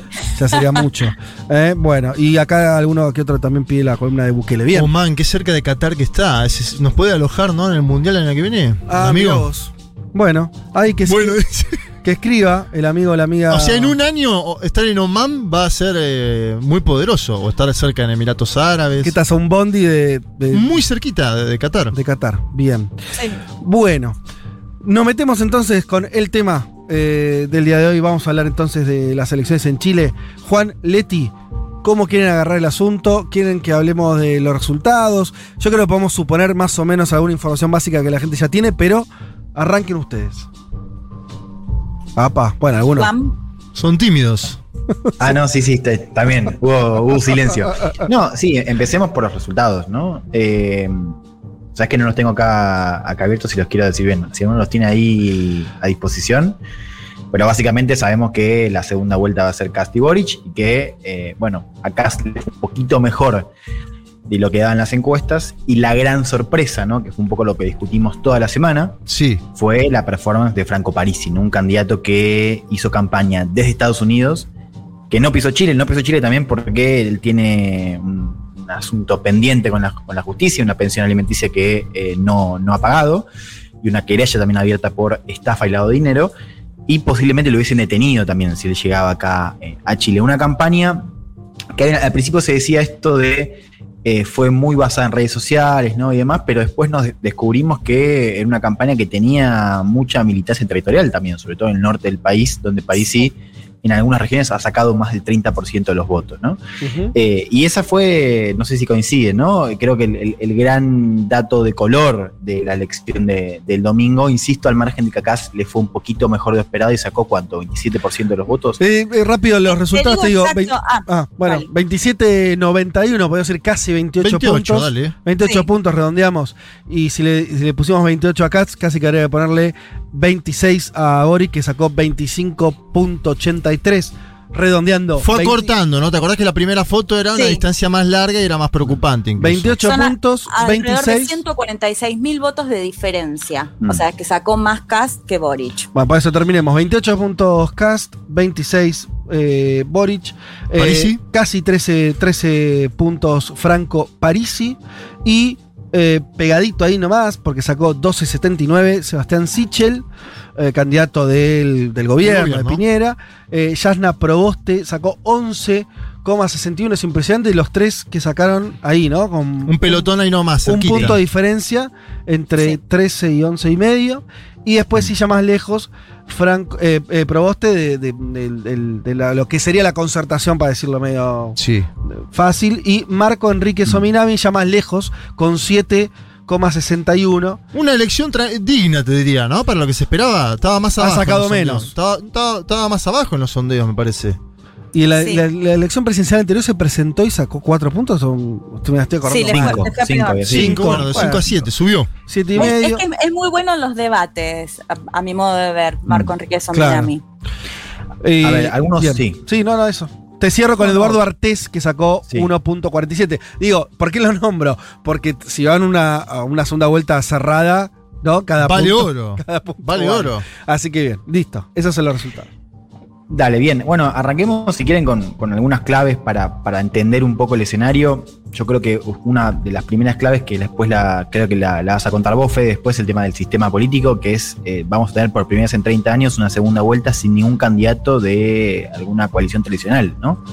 La centroderecha y la centroizquierda se quedan fuera de la segunda vuelta, ¿no? Yo creo que hay un primer dato para entender un poco cómo el sistema político de la transición, eh, bueno, ya, ya se murió. Estamos en un nuevo sistema político, no sabemos bien cuál va a ser Claro. el futuro, pero sabemos que el sistema político los últimos 30 años en Chile ya no está más, ya cambió. No sé, a ver, ahí, ahí no hay una posibilidad de, de poner una- un signo de pregunta. Lo digo porque. Siempre, yo- siempre. No, Juan, yo me acuerdo que decía en- sobre España: el bipartidismo español murió. Y ahora está gobernando todavía el PSOE. Pero, el- nu- pero el- nunca pasó que No, pero murió, pero Podemos Claro, eh, y, No, no, y el sí. Vox hayan salido primero y segundo. No, estamos, Claro. estamos de acuerdo, Exacto, estamos de acuerdo, pero ahí era un momento que se abrió y empezó a ser de cuatro, ¿sí? Y se decía, ¿no? Y- e incluso ahora Sí. la emergencia de Vox. Yo, con lo de murió, sería muy cauteloso. Eh, No bueno. murió, pero, pero ya es un dato claramente que el próximo presidente de Chile no pertenece a los partidos. no va a ser de esos espacios. gobernaron. sí, Claro. No va a ser de esos espacios. Yo digo, porque si no, acá a veces nosotros en general decimos eh, se terminó una etapa política y después vemos que esas etapas vuelven en el futuro. Yo ahí sería cauteloso en eso, nada más. Nada más que Siempre en está eso. bueno poner eh, o sea, l- los matices y, y lo tomo. Ahora, yo insisto que creo que ese sistema político tal como lo conocíamos ya no está más. Sí. Lo cual no significa que los partidos políticos que hoy sacaron 11, 12% no puedan volver a gobernar. Eh, Sí, o eso- gobernar en coalición hablar. también, ¿no? Pero digo, el, el- el caso es un caso interesante porque es ver- verdad que el, el PSOE está en el gobierno y el principal partido de oposición es el PP, pero ese sistema bipartidista ya no está más. O sea, Claro. ya no, no existe más. O sea, son más de, de dos partidos. No, sé que me- primero eh, me parece que eso es un dato Sí, sí. para entrar a, a- a- a discutir. Sí. Eh, sí me parece que hay una pregunta que, que uno puede hacer es, es, eh, si el Frente Amplio no está ocupando el, el lugar que ocupó la centroizquierda, ¿no? Eso me parece un dato interesante, eh, visto y considerando que, como decía Juan también al principio, vemos que es un espacio que no ha sumado, digo, Preo Dignidad, no ha sumado más votos de lo que había sacado en, en las internas, ¿no? en las primarias, ¿no? Vemos una, una fuerza que se ha quedado un poco por debajo de las expectativas, ¿no? ¿Y Que cuál no es la explicación, Juan, de eso? ¿Te- te- eh, ¿Charlaste con gente? ¿Qué, qué, qué te explican los militantes de Boric de que no haya Sí, sumado votos de la, de la interna, ¿no? ante, Llamativo. todo, ante todo lo que te dicen es que es eh, que ha sido que, que- que se han hablado a ellos mismos, ¿no? Eh, que no, no han eh, producido un mensaje para fuera de esos sectores que es que votaban Frente Amplio, que Sí. los iban a votar a ellos, eh, Hmm. digo ellos sea quien sea el candidato, ¿no? Yo creo que ahí hay una autocrítica respecto al, al mensaje. eh, Y por eso el Y- cambio, el cambio de este, este cambio de hablar de seguridad, de narcotráfico, viene por ahí. Sí.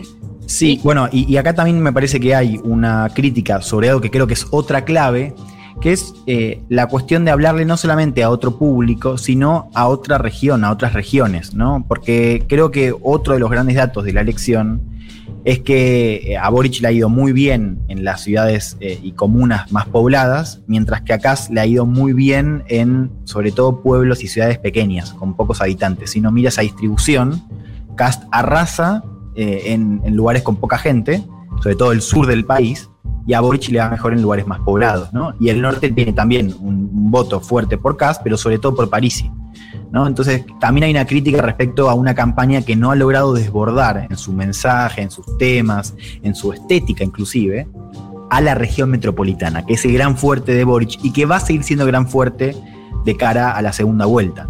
¿No? Pero lo que vemos es que el voto en el norte y en el sur no eligió a la izquierda, eligió a Parisi, sobre todo en el norte, y eligió a Cast en el sur. Sí, de hecho, esto, mucha crítica, mucha red social, poco terreno, ¿no? En, en relación a esto, a no irse a esos lugares más alejados que, como decía Juan, bueno, en el norte la sorpresa fue con Parisi, pero en el sur, además también con la cuestión mapuche y demás, un voto mayoritario a, a Cast. Y le sumaría a esto que eh, planteaba Juan de, de los partidos tradicionales, algo a ver en los datos, en lo que pasó hasta ahora, desde la vuelta a la democracia, ningún candidato que salió segundo, y, o sea, que fue al balotaje, logró ganar después en la segunda vuelta. Pero el otro dato a ver es que nunca pasó que los dos primeros candidatos tengan menos del 30%. Y el- ahí sumo el otro punto que ya lo veníamos charlando, que tiene que ver con la idea de convencer a ese más del 50% de los chilenos y chilenas que no fue a votar y que justamente esto es lo que beneficiaría en parte eh, a Gabriel Boric, según ¿no? lo, lo que se viene al menos informando y demás, y me parece que ese va a ser el otro punto de ver cómo logran conquistar a ese altísimo porcentaje que no votó en la primera vuelta. Y volviendo un poco a lo Perdón, que, que no, Leti, que no votó es que decir que no fue a votar que votó otras Claro. cosas, porque no es lo mismo. No, que no fue a votar, que no fue a votar. La apuesta es a los que no fueron a votar y eso me parece sorprendente, porque yo tiendo a pensar que es un voto, el que no fue a votar no va a votar. ¿Por qué, no, va- no, a Eh, votar? He hablado con mucha gente esta semana que dijo, no, no fui a votar por tal cosa, o sea, nada que lo impedía realmente, sino por desmotivación política o lo que sea, Sí. y que ahora que, de hecho, eh, bueno, lo planteábamos un poco, si antes para mí al menos hasta la semana anterior no me parecía que había tanto clima electoral, me parece que ahora eso ya se empieza a ver muchísimo más de eh, incluso padres o madres que dicen, bueno, voy a ir a votar eh, por Mm. mi hijo, esto que les contaba de esta na- narrativa, ¿no? Que se empieza a jugar mucho más fuerte. Bueno, quizás no, en otro contexto no hubiese votado por Boric, pero sabiendo quién está enfrente, voy a ir a hacerlo. Esta semana me pasó a encontrarme con mucha gente en esta misma dinámica de ir eh, preguntando y hablando, eh, de que me cuenten que no habían ido a votar en la primera vuelta y que en la segunda lo van a ir a hacer. Bueno, pero Eh, pará, pará, te hago una repregunta ahí. Porque esos Sí. testimonios que vos eh, estás dando están buenísimos porque son como una. son reales. eh, gente que Un te dice, termómetro. No fui a votar y voy a ir a votar. Genial. Ahora, si eso ocurriera, digo, eh, más o menos a escala, Hmm. sería un hecho totalmente inusual. En Chile no vota en la segunda vuelta, no es que el número se dispara, no es que vota 40 en la primera vuelta y 80 en la segunda, nunca pasó Claro. eso. Entonces, No. ni, ni, ni- y, y- ahora tendría que crecer los números, pero la subida que, que, hay es casi marginal en la participación. Entonces, tal vez casi Sí, de hecho, produzca... descendió con respecto al plebiscito. Bueno, eso ni Sí, hablar. tres puntos, ¿no? Tres puntos pero, menos. pero yo me refería, digo, habría que buscarlo, la verdad que no, no sé si alguno lo tiene claro, pero, a ver, estoy buscando en la elección presidencial 2017.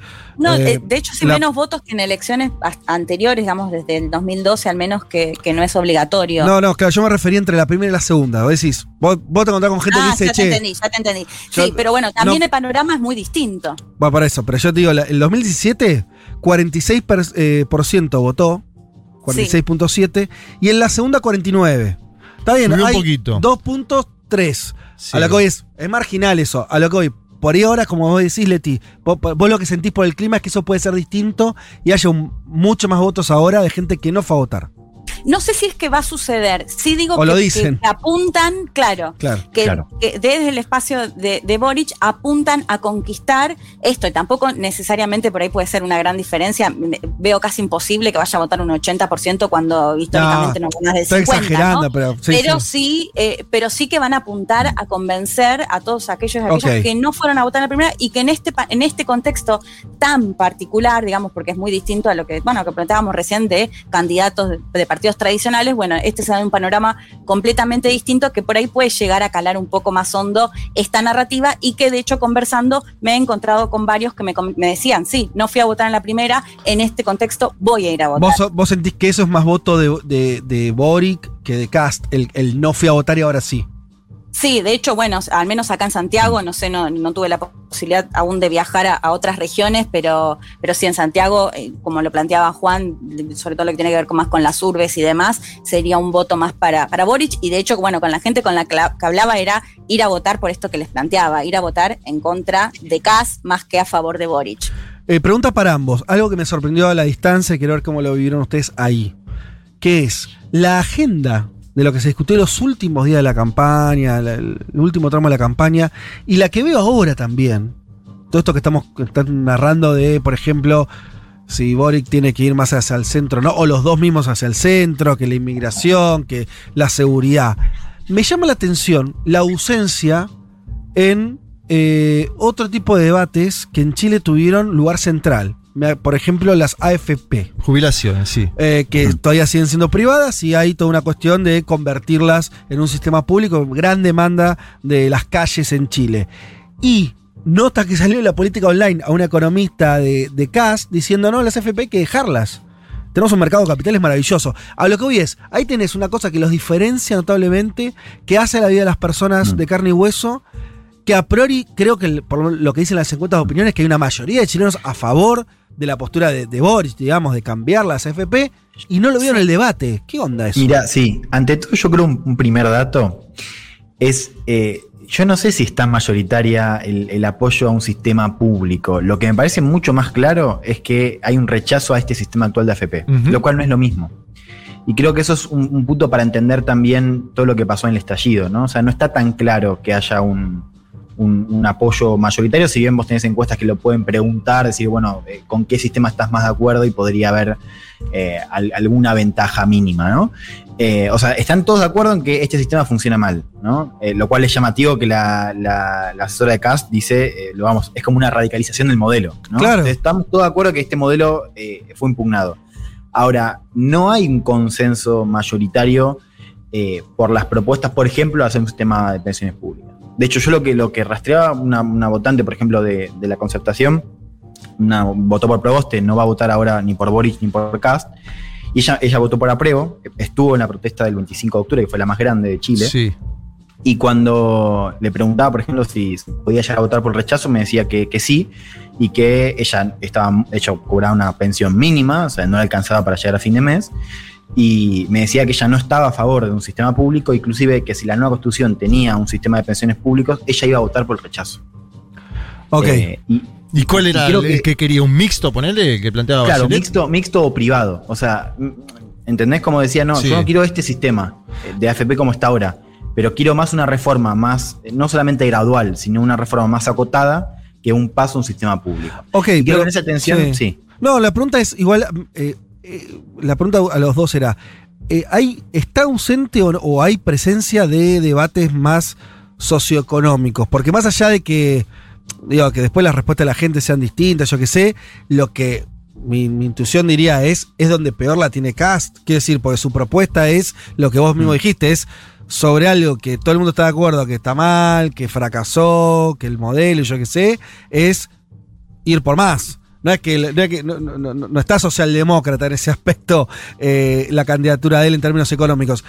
Y es ra- a mí me resulta muy Sí. llamativo que no sea parte de lo que se esté Sí. discutiendo. Yo, De yo hecho- rastreé, sí, perdón. No, que si vos hablabas hace dos años en el marco de la protesta social y le decías, bueno, ¿qué querés que cambie? Te decían en ese orden, AFP, salud, educación. Y la verdad es que ahora esto, hablando con, con la gente, eh, te encontrás con que la respuesta es esto que venimos diciendo, ¿no?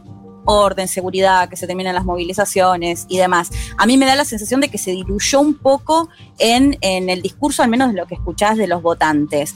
Pero, y, coincido con esto que decía Juan, sí hay una crítica muy fuerte a decir, bueno, la jubilación actual no alcanza. De hecho, nos decía, el otro día hablábamos con trabajadores del subte, con Juan, que nos decían, yo si me jubilo ahora cobro entre 100 y 150 mil pesos chilenos, que son menos de 200 dólares.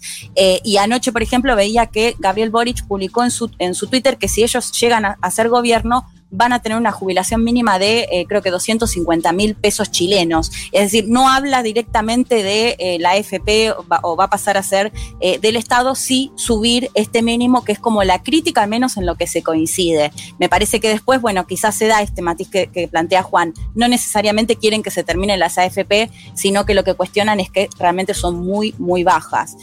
Pero a mí me da la sensación de que sí, desde de la narrativa, sobre todo en la parte más económica, se diluyó un poco. Les pregunto por eh, una noticia que hubo, me parece importante, en la campaña de Gabriel Boric, que ha nombrado como jefa de campaña a Isquia Siches, que era la presidenta del Colegio Médico de Chile. Alguien que sabe mucho de la política chilena me dijo, fue la mayor opositora a Piñera durante la pandemia, ¿no? Eh, me- les pregunto, ¿cómo creen que impacta eso? Y si no termina siendo también bajarle el pulgar, entre comillas, al equipo de campaña eh, Sí. que hizo que tenga la misma cantidad de votos que en las primarias. Sobre todo, y pongo una figura particular porque veo que está muy cuestionada en muchos segmentos, Giorgio Jackson, ¿no? Un tipo que es Sí. de, de la misma pecera eh, de ex, ex estudiante universitario, ex dirigente universitario, también diputado como Gab- Gabriel Boric, o sea, de su círculo, Sí. pero que es el momento de hablar un poquito más allá del mundo progresista. Ayer, ¿no? sí, ayer justo lo hablaba con un amigo que está en el comando y que de hecho ahora va, va- lo va a asumir como uno de los, porque están renovando, quiero hacer un dato, ¿no? Están renovando los comandos territoriales Claro. eh, en, en Boric. A ver, me decía, un poco en joda, me decía, queremos que sea, bueno, no sé cuánto en joda, pero decía, queremos que sea nuestra Kamala Harris, eh, Siche. Ah, mira.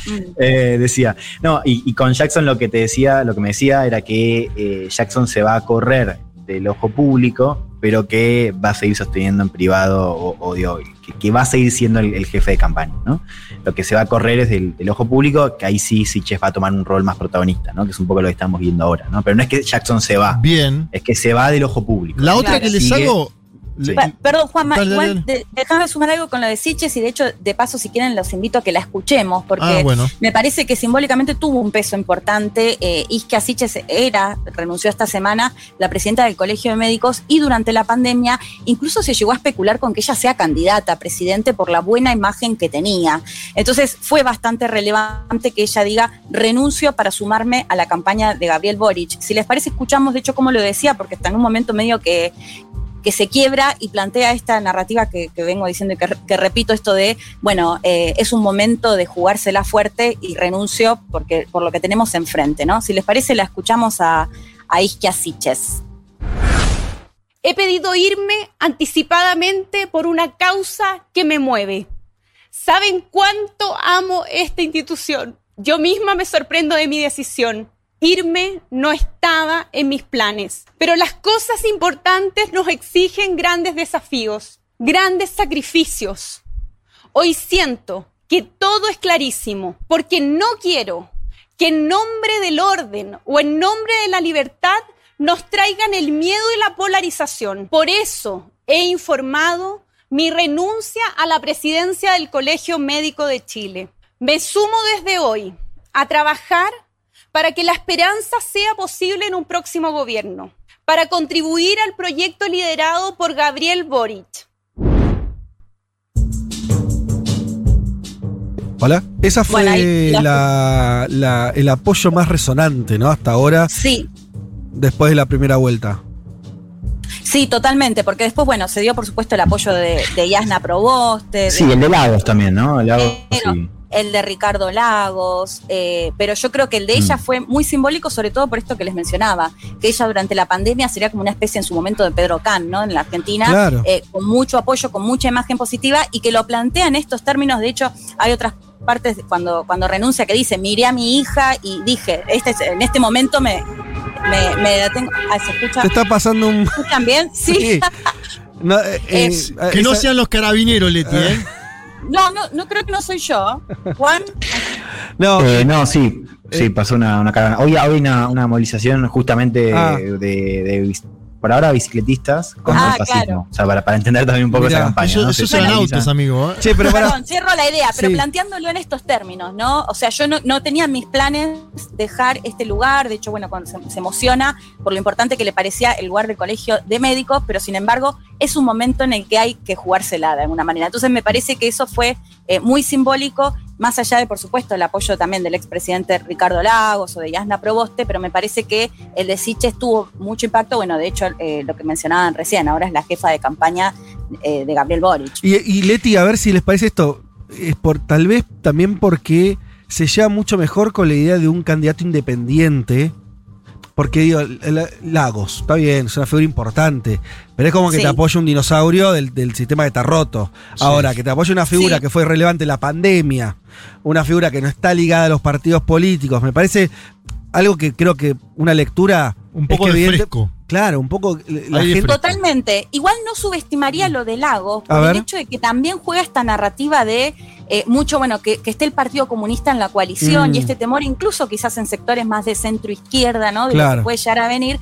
Lagos, recordemos, se fue con más de un 60% de imagen positiva. Digo, más allá de que Sí, representa sí. estos 30 años con, con las críticas y demás que se hicieron a estos 30 años, no subestimaría igual ese apoyo de Ricardo Lagos que me parece que puede por ahí a- ayudar a convencer a algunos que no están to- del todo convencidos de votar por un candidato como, como Gabriel Boric, a quien también además de esta cuestión de, de comunismo se, se lo, se lo critica muchas veces por su juventud y, y- y Hmm. digamos que esto puede llegar a generar eh, dudas acerca de la gobernabilidad y Ricardo Lagos salió a apoyarlo bastante fuerte, digo, más allá de decir en este contexto no me queda otra que votar por Boric, diciendo que, eh, que no sé si se acuerdan, en su momento Boric fue muy cuestionado por firmar el acuerdo que finalmente después lleva a la convención constituyente y que otros sectores, incluso como el de mm, eh, Jorge Sharp, el alcalde de Valparaíso, de quienes son am- amigos de toda la vida, ahí fue como el quiebre total y ahora Lagos diciendo, bueno, en ese momento en el que nadie lo apoyó, Boric se la jugó por lo que creía y fue por ese lado,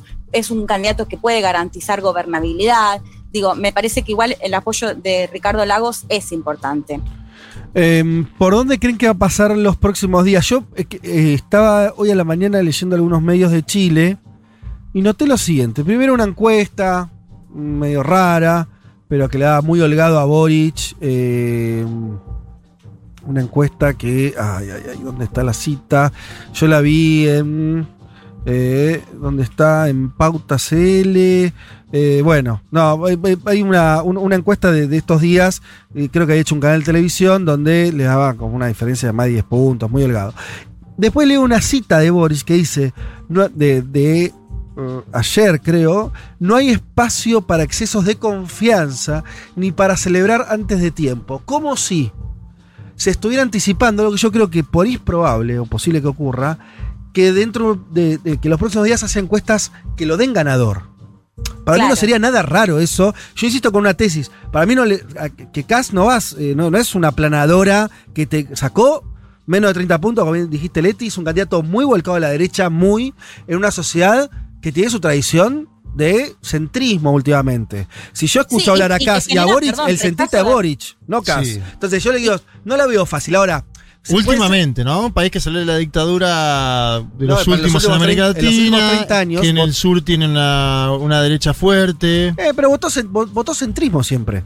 Sí, y claro, Últimamente. que genera, que genera rechazo de eh, candidatos, o sea, miembros de la derecha tradicional, Bueno. digo, esto del Ministerio de la Mujer y un montón de cosas que le dijeron, bueno, te vamos a apoyar, Sí. pero hay que negociar algunas La, cosas. la pregunta para ambos es, digo, eh, eh, ¿ustedes ven ese escenario donde ahora, digo, Boric va a tener como que tener, eh, es, es complicado, como es el que tiene que, vos decías, que vote gente que no fue a votar, generar mística, porque tiene que generar como Mm. esta cosa de los bicicleteros en contra del fascismo, digo, toda esa movida, Sí. y al mismo tiempo no generar una cosa de que so- si- sería un problema si las encuestas lo muestran Sí. medio ganador por, de- por no sé, Sí, cinco que le, que le puntos. puede jugar en contra. y no sé cómo manejas eso. Yo no creo. Mira, te digo, te, lo digo porque me parece que el clima que yo vengo persiguiendo acá eh, no está para ningún triunfalismo, Claro. digan digan las encuestas. Te diría lo contrario. Ajá, que las encuestas O lo van a dar acá arriba lo- acá, decís.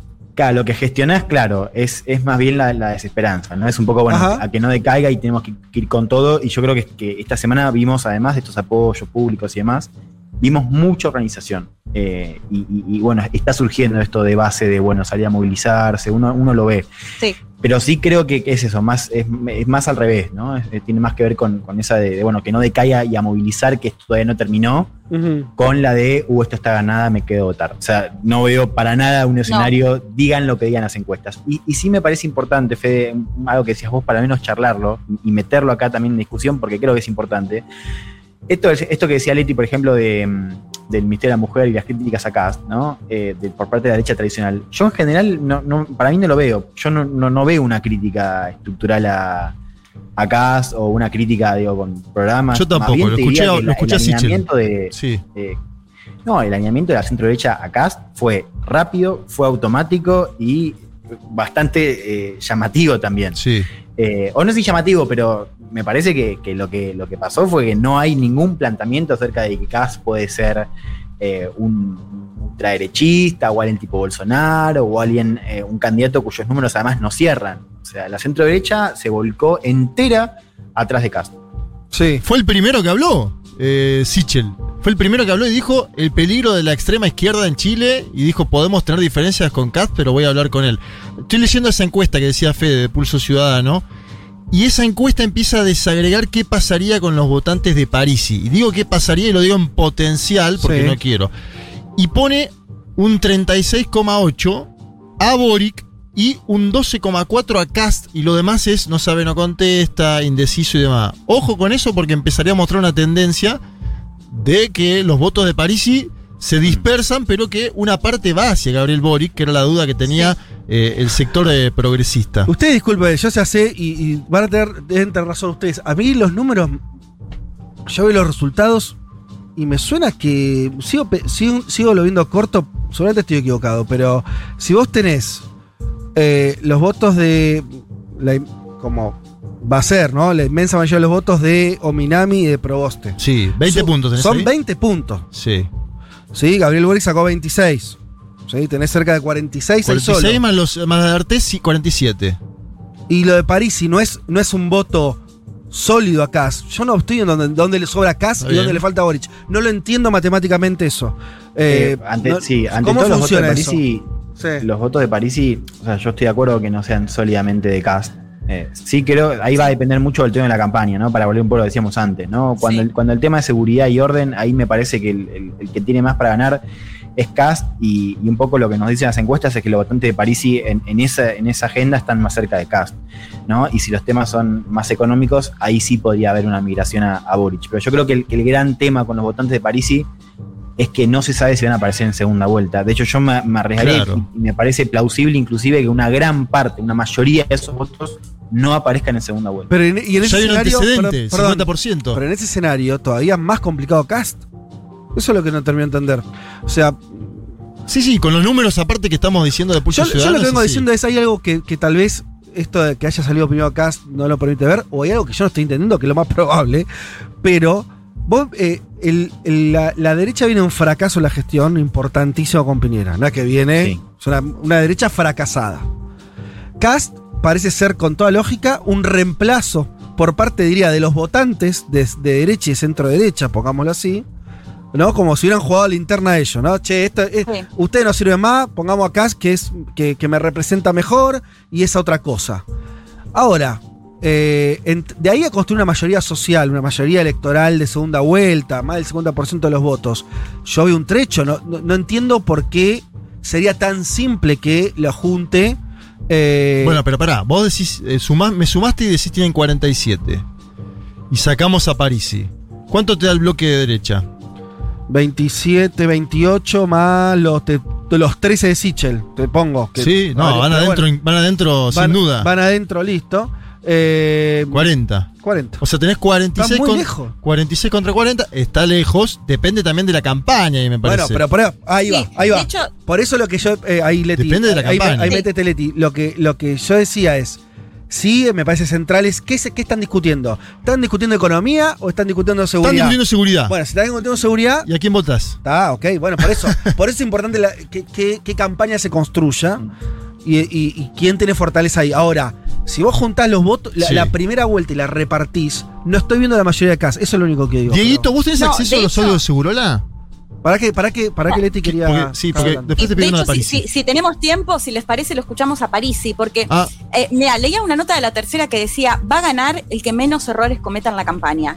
Y esta semana salió a hablar Daniel Jadwe, alcalde de Recoleta, que compitió en la primaria con Gabriel Boric, y básicamente planteó que el, eh, quien había votado por eh, Parisi quería más plata en el bolsillo. Bueno, por supuesto salieron a cuestionarlo de todos lados, de hecho No ayudes más, ¿no? decir- Claro, salió a decir que había sido un error, bueno, salieron a pedirle que no hable de acá hasta el 19 de diciembre, eh, pero fue interesante porque Parisi le contestó, eh, si, le parece, si les parece escuchamos, porque después también le contesta a Kass, pero escuchemos si les parece la parte en la que le contesta Hadwe después de haber dicho esto, y ahora le, eh, le sumo algún otro dato que me parece que claramente el voto de Parisi no está definido ni para Kass ni para Gabriel Boric. Lo escuchamos.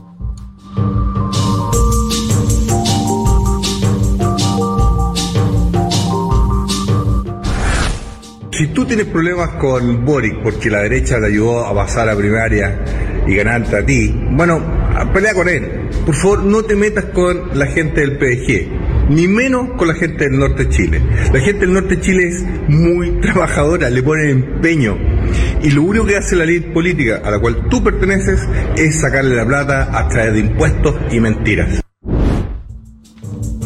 Eh, me pa- sí. Sí, me, me parece interesante porque Parisi en esta línea que sigue cuestionando a la política, ¿no? Mm. Este discurso como apolítico. Después también salió a, a cuestionar a Kass, es decir, que tampoco es que está haciendo un no, no está haciendo ningún llamado, bueno, de hecho entiendo que va a convocar a sus votantes para ver eh, a quién votan. Pero me parecía interesante esto de, eh, bueno, va a ganar el que menos errores cometa, porque claramente esto de Daniel Jadwe de esta semana eh, fue un error cuestionar a Parisi. Y un dato más que sumo, leía también, no me acuerdo en qué ciudad del norte, pero donde había ganado Parisi, que cuando le, le preguntaban a los votantes, bueno, ¿por qué votaste por un candidato que ni siquiera estuvo acá? Ellos decían, bueno, me parece que ninguno del resto de los candidatos estuvo acá tampoco. Es decir, que también me parece que ahí se va a ver en la campaña y en cómo tanto Kass como Boric logren llegar, lo que les planteaba antes, ¿no? Menos red social y un poco más de territorio. Leti, ah, yo el viernes pasé en Segurola y lo quiero que lo escuchemos ahora. eh, el audio donde Parisi dice la línea de Fede. En Chile no hay cabida para la extrema derecha. Me parece que ese audio es interesante en términos ideológicos, porque el tipo Sí. está diciendo, de última, si llega va a ser como Piñera y un fracaso. A ver, escuchémoslo. Mira, lo que pasó a partir de- de- del 18 de octubre del 19 es porque la gente se cansó del abuso de la extrema derecha y la derecha amparado por la izquierda. Si lo que pasó fue que le mataron la ilusión de la educación pública, de la casa propia, de poder su- surgir. Ya, pero ¿por qué Kass? Pero ¿por qué Kass no va a poder gobernar? Para, para que cierre esa idea. Ah, básicamente porque en Chile no hay cabida para la extrema derecha. Él quizás puede, puede pasar a segunda vuelta, sí, pero difícilmente va a poder ganar. Y peor aún, yo veo imposible que pueda gobernar. Piñera no pudo gobernar. Bueno, clarito, ¿no? Yo Sí, tengo. por, por eso está buena esa era la otra parte que decía que Sí. después, claro, también había salido a cuestionar a Kass. Es decir, que no me parece que no está ni ahí definido la postura de Parisi, bueno, me parece que muchísimo menos los votantes de Parisi. Sí, y, y ahí abre él eh, algo que, que es clave, me parece que, que vamos a tener que discutir cuando esté un poco más allanada el tema de la segunda vuelta, digo, después de la segunda vuelta, eh, que es, es muy difícil ver el, el escenario de gobernabilidad, gane quien gane. Digo, Claro. si gana Boric va a ser por poco, y si gana Kass también. Eh, y, con toda la movilización que hubo, digo, es muy difícil, y eso acá también te lo dicen, ¿no? Y, o sea, todos están de acuerdo en que va a ser imposible gobernar. O sea, ahí me parece que no hay, no hay grieta, no hay matices, eh, ahí te lo dicen eh, claramente, ¿no? Que, que va a ser un país muy difícil de gobernar con la pregunta abierta sobre la constituyente, ¿no? Que también me parece Sí. que es algo que, que tenemos que hablar, que es, digo, vos tuviste un- una, una opción de la prueba que ganó con el 80% de los votos.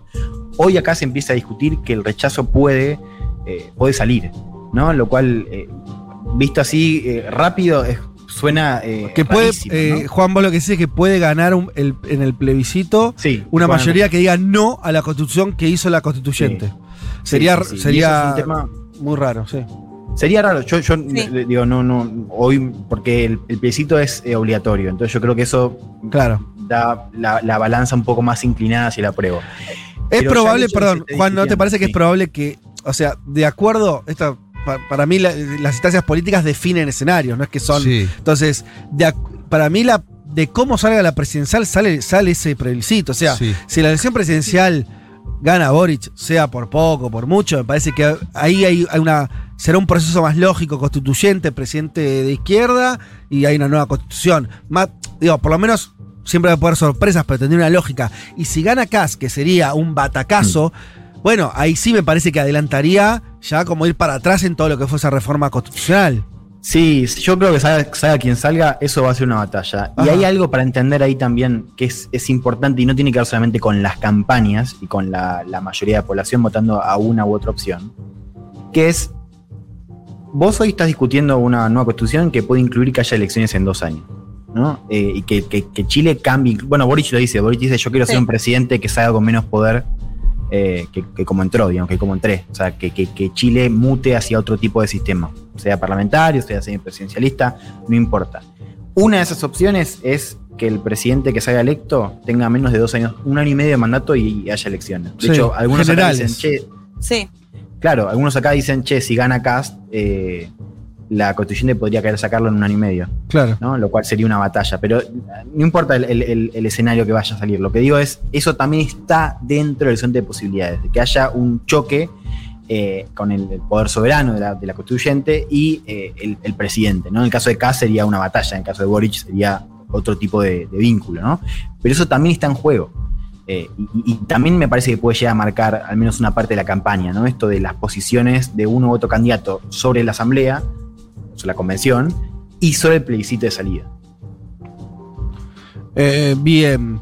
Eh, Leti, ¿alguna cosa más que, que nos quieras contar del clima? Tratemos de volver un poco a la calle, tratemos de, de que transmítanos algunas cosas que hayan hablado, conversado, hayan olido estando ahí, algunas fiestas en las que hayan tenido alguna conversación eh, relevante. Digo fiestas porque imagino que clima de campaña, me imagino que los dos con muchos amigos ahí, no sé. Mm. Sí, eh, de la noche capaz te puedo hablar un poquito más, Juan, yo todavía en la noche no tanto, pero eh, sí, bueno, insisto en esto que te decía, de hecho creo que Juan mandó una foto, algo que se empieza a ver, todavía muy poco, pero bueno, es la primera semana, ¿no? Eh, pintadas, banderas en los balcones, con este llamado de no al fascismo, cas nazi, eh, muy, muy... en ¿Eso esa- funca? ¿Funca eso o no? o lo- no ¿Viene en Brasil lo del el ENAO? La, se- la semana anterior, eh, yo les decía, no veía clima en las calles en lo más mínimo, un clima electoral. No te estoy diciendo que ahora esa situación cambió completamente, de hecho todavía ni siquiera se empezó con eh, los spots y demás, que me parece que ahí va a calentar un poco más todavía la, la campaña electoral. Y después sí mucho en estos discursos que les mencionaba también antes, esto que, que bueno, por, por mis hijos por, mm, eh, voy, a, voy a ir a votar y, lo voy, a votar en contra de Kass más que eh, votar a favor de, de. Esa es al menos la sensación de lo que he podido hablar eh, en estos días, esta semana, esta semana. eh, al menos esa es mi apreciación. No sé, Juan, cómo, cómo lo estás viendo vos. Yo estoy de acuerdo, sí, eh, me un poco lo mismo, ¿no? O sea, más, más eh, movilización y un poco estas consignas que empecé a tomar la calle, ¿no? De, de contra el fascismo. Ayer en una, una charla en un bar, una académica planteaba esto de que, de que la estrategia tiene que ser no contra el fascismo, sino contra el pinochetismo, ¿no? Como Ajá. apelar un poco a esta coalición Claro. del sí y el no, Claro. ¿no? De fines de los 80. Eso, eso lo, lo rastreé y, y está bueno. Sí. Eh, sí, ayer me, me- me pasó algo. O sea, tuve una tarde movida. Por la tarde fui a, a- a una, a lo que llaman acá una población, o sea, un barrio popular, eh, que, que tiraban ahí las, las cenizas de, de un cura obrero. Bueno, Mariano Púa, un, obrero conocido acá en Chile. Ajá. Eh, y a mí me llamó la atención, eh, primero que, que era una población donde vos tenías de repente eh, autos muy caros, ¿no? Y después lo hablaba con un amigo y me decía, sí, esto, acá, acá así es Chile. Eh, ¿no? Que tenés, un barrio obrero donde tenés, a- obrero o popular donde tenés autos de alta gama. Y segundo, me, me llamó la atención, no vi una unidad básica, o sea, no, no vi, o sea, el único espacio de contención ahí era la iglesia Claro. de comunitario. Sea, nada, pero nada, tío. Pintadas eran, eran un tono más anarco que en la ciudad, o sea, esto sí, contra el Estado, contra los pacos, eh, que son los carabineros, pero no vi, pero nada de militancia partidaria, ni de un lado ni del otro, ¿eh? Nada. Eh, eso fue a la tarde. Y, y a la noche me llamó la atención, fui a, a una, una fiesta eh, en Las Condes, un barrio, un barrio del, del rechazo, o sea, todos chicos muy cuicos, chetos, y me llamó la atención que la mayoría votaba a Boric. Eh, y, y eso el, el sábado pasado también me había, pas- me había pasado algo, algo similar, ¿no? Eh, los comunas muy ricas, los padres que votan por, eh, por Cast, eh, y los hijos muy chetos que Sí. votan por Boric. Eso Claro. puede ser, eso podría ser un efecto. Por ahí electoralmente es chico eso, porque en general son poblaciones minoritarias, pero un efecto de, de toda la movilización, ¿no? A veces los momentos de, de, eh, así, de mucha calle. En Chile la cuestión de la juventud fue muy importante, la represión de carabineros, tío, todo eso que a veces Sí. politiza por izquierda a los hijos de la burguesía, por decirlo medio Sí. consigneramente. Sí, sí, sí. Sumo- sí, sí. Sumo dos impresiones eh, más de la calle. Una con este, con este tema de la seguridad. Y lo hemos comentado en otras veces. Acá siempre yo les planteaba esta cuestión de la cerveza y no poder tomar en la calle y que siempre mucho temor al carabinero que estaba a unos metros. Sí. Ahora el planteo acá es ¿dónde está Carabineros? ¿Dónde están?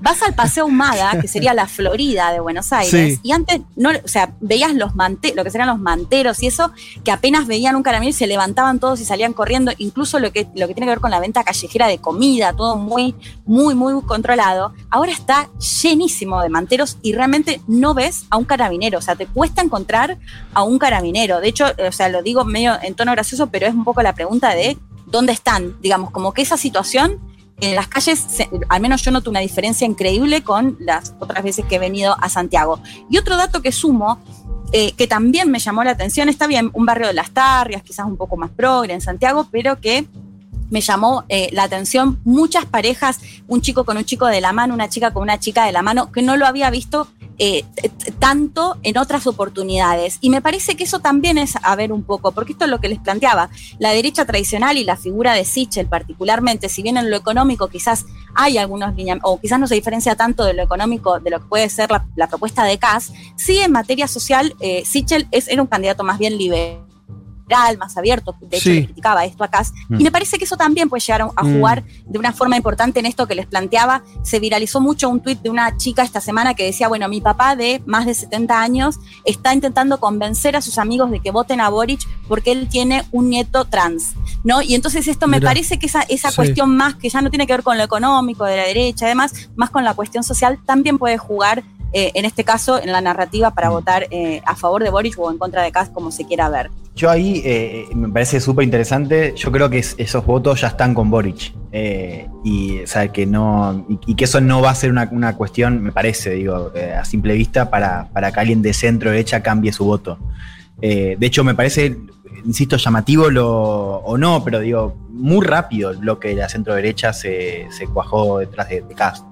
Y, y casi sin un pero, ¿eh? sí han habido algunas discusiones sobre el programa, el tema de la mujer y demás, pero en general, o sea, hay un apoyo eh, muy lineal. Y de hecho, hay un partido que es, que es Evópoli, que acá lo llaman eh, la UDI con gays, ¿no? Sí. Como una especie de derecha más, más o sea, con, sí, con, con- con gays adentro y más Sí. tolerable con derechos. Bueno, Evópoli también se cuajó detrás de.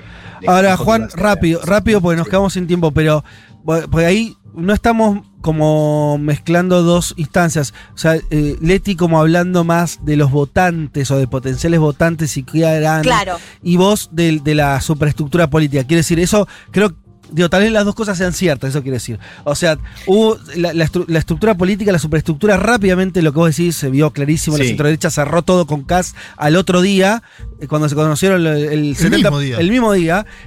Y tal vez en los votantes hay que, hay que ver si el, el cierre es así.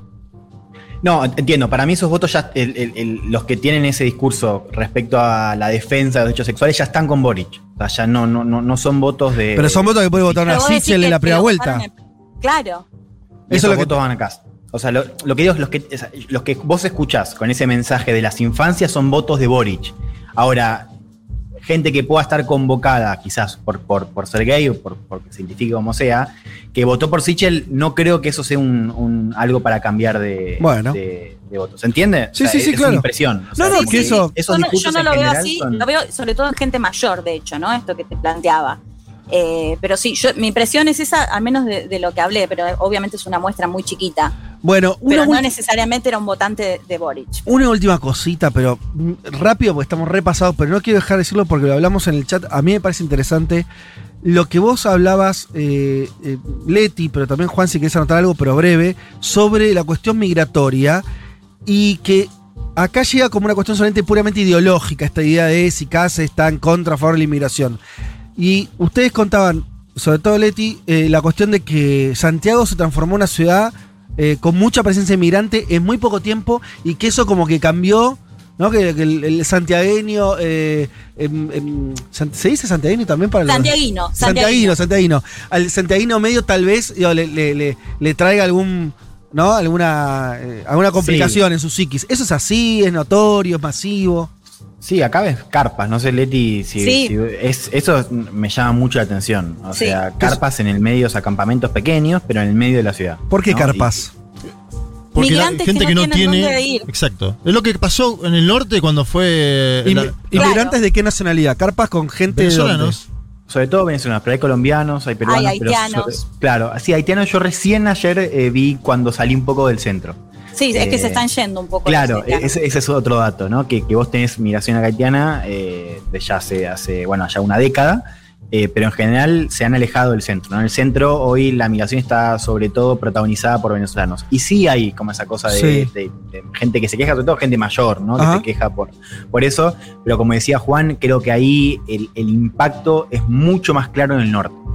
Eh, y, y ahí sí me parece que eso ya es, es- es más estructural, ¿no? Como que hay un, rechazo así más, más claro. Claro, en en el- Santiago hay quejas. Sí, en el norte por, por el tema del ingreso, pero sí, eh, pa- para mí en Santiago en los últimos años, bueno, esto que comentábamos afuera del aire, ¿no?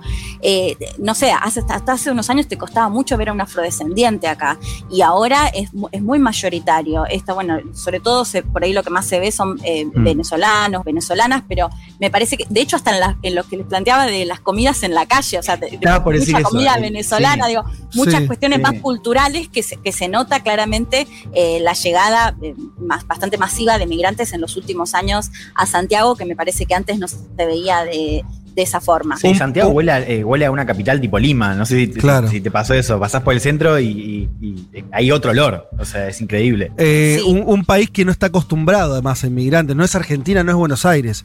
No, no, no está hecho a base de inmigración. Tuvo muy pocas oleadas migratorias menores además, ¿no? Entonces, tal vez, esto, por eso no quería dejar que lo diga, que, o sea, quería que lo cuenten, porque me parece que es un dato muy de la realidad de los últimos tiempos que puede estar, veremos, pero por lo que ustedes dicen, por lo que el, el voto París y el voto Cast, digo, tal vez al- alguna cosa eh, que la conversación gire en torno a la inmigración en Chile, es algo raro. Entonces es algo que por ahí se explica por esta situación que ustedes están Y contando. hay que ver Es que qué Fede, vota. de hecho, ¿Qué vota el no de sé. París, no? Si vota migración o vota economía, porque si vota migración uno tendría a preocuparse un poco más de cara a la segunda vuelta. sí. Leti, ¿qué No, haces? sumaba el dato esto que decía Juan de las carpas, y para mí, en, en promedio, al, al chileno, chileno santiaguina, le gustaba jactarse de ser una, una ciudad, un país muy, muy, muy limpio, ¿no? Esas calles limpias, no sé si se acuerdan de ese discurso que se Sí, daba sí. mucho antes.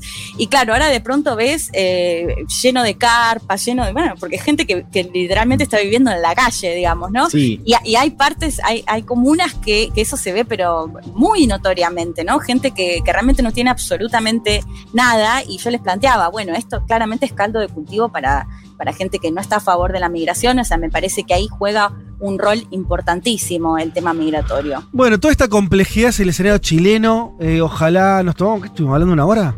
Algo así. Pero queríamos aprovecharlos al máximo. Queríamos también transmitirle a la audiencia, porque creemos que es importante lo que pasó, que, que- no está definido.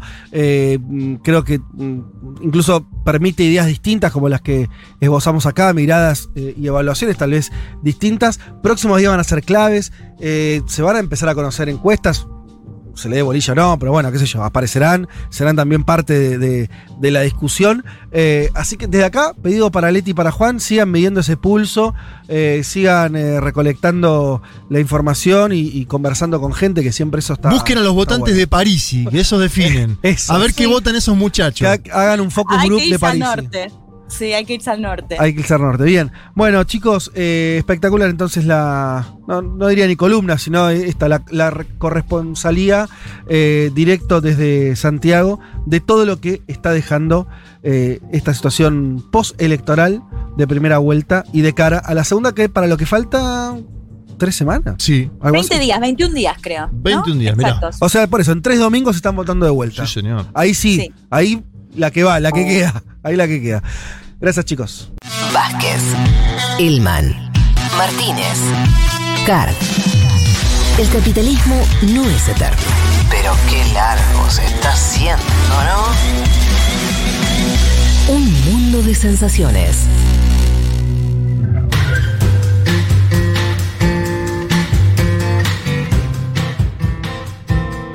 Quien escucha este programa ya sabe que en algún momento aparecerá la carta enviada desde Mar del Plata por el señor Pablo 30, musicalizador de esta emisora, y que nos prepara este segmento. Dice Pablo, en el estertor de la pandemia, las noticias... in- Estertor, me Sí, encanta. El, el estertor de la pandemia. ¿Qué Le, le tal, gusta eh? decir esa palabra, Pablo. Se la ha escuchado en, en- en- a mano. Múltiples ocasiones. Sí. Eh, las noticias inundan de información sobre la subida de casos en Europa, es otra de las novedades también. Como efecto inmediato se genera cierto temor del lector porque automatizamos el ver en el espejo, vernos en el espejo como si lo que ocurre allí fuera el futuro de nuestro país. Sí. Claro, porque en las otras olas así ocurrió. Pero, dice Pablo, en casi todas las notas, eh, incluso desde medios históricamente progresistas, se informa de las últimas, recién en las últimas líneas, de un bajo porcentaje de los vacunados con dos dosis en esos países. Vayamos al caso de Austria, dice Pablo, que justamente entró en un nuevo confinamiento por coronavirus. Desde la llegada de vacunas eh, y vacunaciones masivas, ningún país de la Unión Europea había impuesto un nuevo confinamiento. Comercios, restaurantes, mercados navideños, salas de conciertos y peluquerías cerraron el lunes pasado en Viena. Las escuelas, sin embargo, siguen abiertas. Ante el aumento de casos que llegó a niveles inéditos del inicio de la pandemia, el gobierno austríaco se centró en los no vacunados, eh, cuando solamente el 66% de los austríacos han recibido las dos dosis, contra el 75% en Francia, por, por ejemplo. Eh, además, el gobierno austríaco anunció que a partir de febrero la vacuna contra el COVID va a ser obligatoria. Esa fue la noticia que recorrió el mundo, ¿no? Uno de los primeros países, por lo menos de Occidente, que eh, coloca la vacuna como obligatoria. Decisión, para mí, tarde o Acertada. es- y te diría tarde o temprano inevitable. Es como lo de África. Queremos que haya humanidad. Bueno, momento hay que vacunar a todo el mundo, todos los países, tengan dinero, no tengan, sean pobres, no sean pobres. Segundo, no, eh, en el momento hay que dejar de discutir con los, los no vacunados, no sé, eh, porque, porque además ya no es solamente la salud individual, sino un- Colectiva. una cuestión colectiva. En fin, veremos. Em, dice- Imagínate las tapas de los diarios, ¿no? El otro día. Bueno, obligatoria. eh, en un momento hay que dejar de enviar la tapa. Mu- eh, me gusta. Ahí está, ese Vázquez me gusta. No cantemos victoria, dice Pablo, por supuesto. Eh, pero que no nos ganen los buscaclics. Él está pensando en esa- esas notas que dicen, no, eso se viene eh, de vuelta lo peor, viste que. ah, Ahora estos días viene así Claro, ya. y sí, porque también el, el periodismo vive un poco de la generar la noticia. Claro, pero es verdad que vos la podés generar. eh, Con un poco más de conciencia. y la verdad que jugar con el pánico de la gente a una está pandemia. es- tal vez sea lo más bajo. Sí, sí, la sí. cosa más baja. Es verdad que hay muchos medios que, incluso con líneas editoriales supuestamente progres, que, que atentan contra eso, o mejor dicho, que usan esa, esa táctica no, no, muy, no muy feliz. Bien. eh, entonces dice, no cantemos victoria, pero que no nos ganen los buscaclics utilizando nuestros temores frente a esta etapa que estamos transitando. ¿Qué música, dice Pablo? ¿Qué música me gustaría compartirles de Austria? A ver. Para este momento que estamos viviendo. Y nos nombra al amigo Parau Stellar, que es el nombre artístico de Markus Führeder, un disjockey de música electrónica y productor discográfico austríaco. Se trata de uno de los pioneros del electro swing. Me gusta el nombre, electro swing. Un género que fusiona la música swing con sonidos contemporáneos como el house. Una linda música de bar, dice Pablo, quizás no para llenar estadios, aunque él sí los ha llenado, eh, me refiero a este Parab Stellar, pero que hace subir la copa en la mano mientras tiramos unos pasos. Epa, qué lindo. Sus creaciones nos trasladan a las épocas de los años 20, 30 y 40, pero fusionando con la electrónica. Además trabajó con Lana del Rey y con Lady Gaga, entre otros eh, importantes referentes del pop. Hablando de la escena musical en Austria, ¿qué dice este eh, amigo Marcos Führeder, mejor conocido como Pa- Paro Stellar? Dice, hay muchos tipos de escenas musicales en Austria y puedes encontrar todos los géneros musicales. Está la típica música austríaca folk de campo y mucha música clásica y conciertos en Viena. Uno se imagina, viste, decís Viena, inmediatamente te viene una especie de, de vestido largo, de, de frac, entrando a un, eh, a a un edificio este, clásico, ¿no? A escuchar una, una sonata. Pero dice Pablo, bueno, eh, perdón, dice, eh, ¿cómo se llama? Este, Parov Stellar. Eh, por supuesto que está todo eso, pero también una escena alternativa muy interesante en la música electrónica. Y dice también, a veces es irreal como te etiquetan o promocionan. En el fondo yo me sigo viendo sentado en mi vieja cocina que convertí en mi pequeño estudio. Vamos a escuchar una canción en vivo que se llama Clap Your Hands, ¿sí? Que vendría a ser Hace palmas. eh, para ver cómo funciona la banda en vivo. Esto sonó en un festival de electrónica gratuito que se realizó en Viena, que esperamos, dice Pablo, pronto lo puedan volver a disfrutar. Escuchamos entonces a Para Stellar haciendo Clap Your Hands.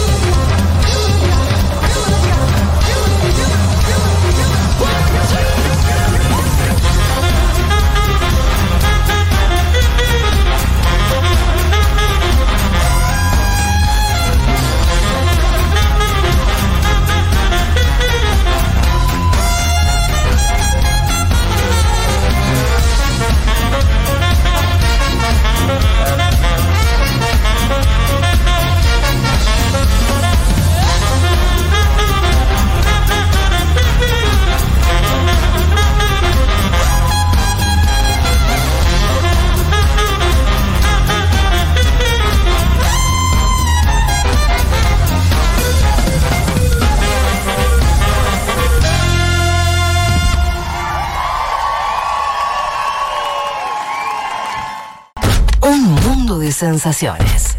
Porque desde que inventamos la agricultura y construimos en ciudades, la cosa se complicó bastante. Juan Manuel Carlos sabía que estabas en cabina.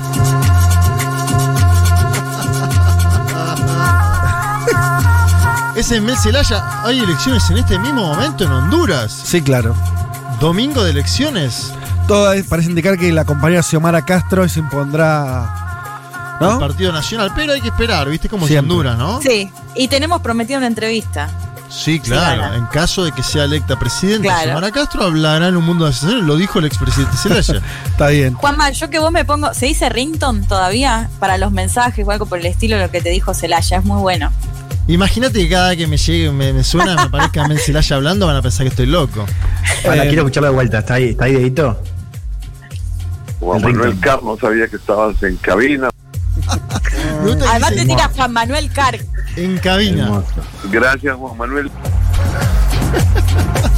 Eh, nos dice. ¿Hay mensajes? Sí, nos dice mm, por acá.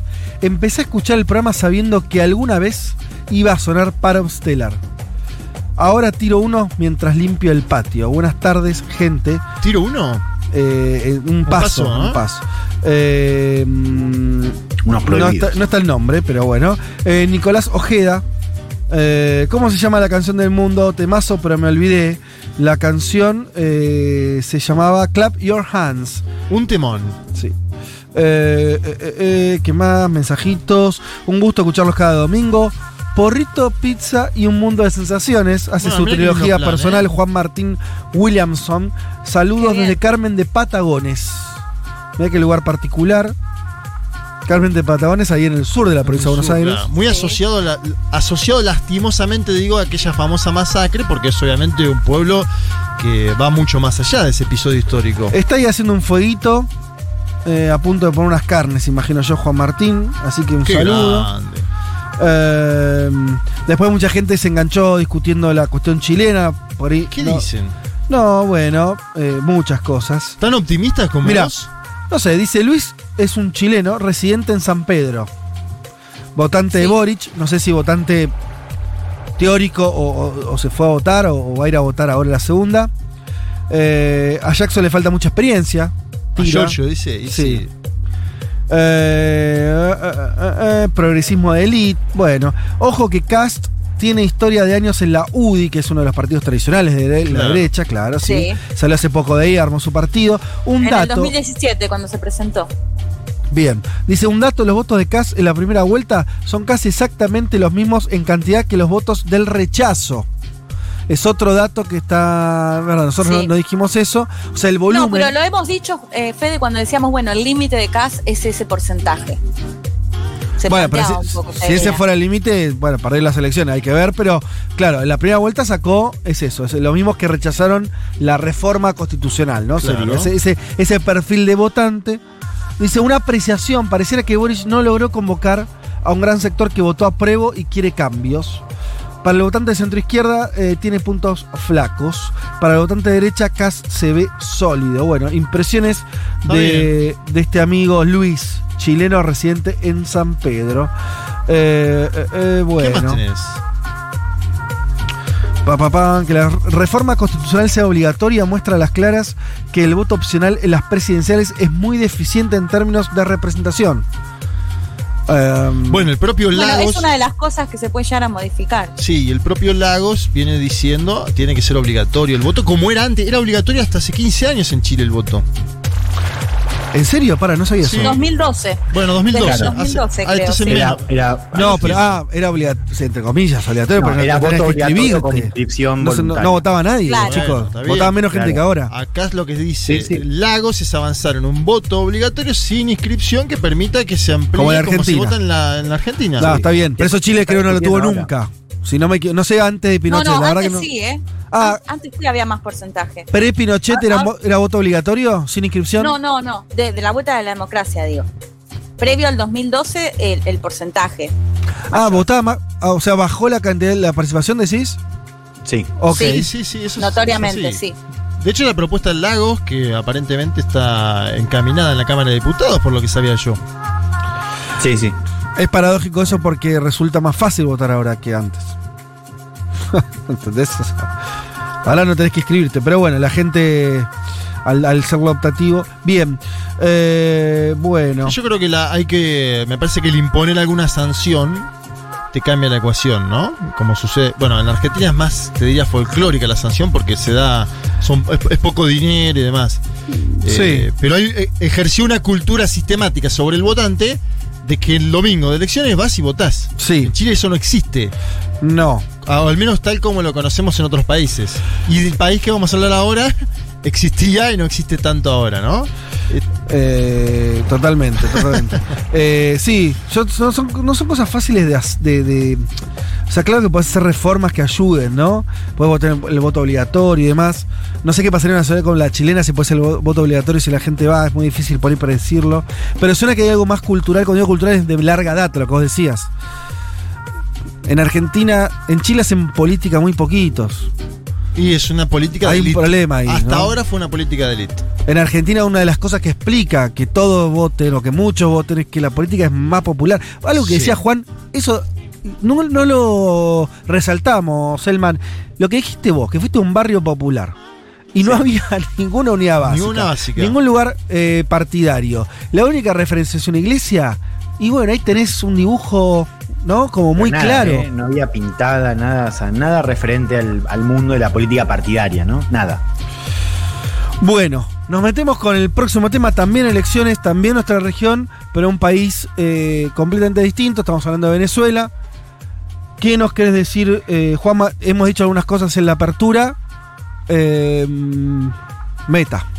Bien, elecciones de gobernadores eh, y alcaldes, domingo pasado en eh, Venezuela. El chavismo gana la mayoría, ¿no?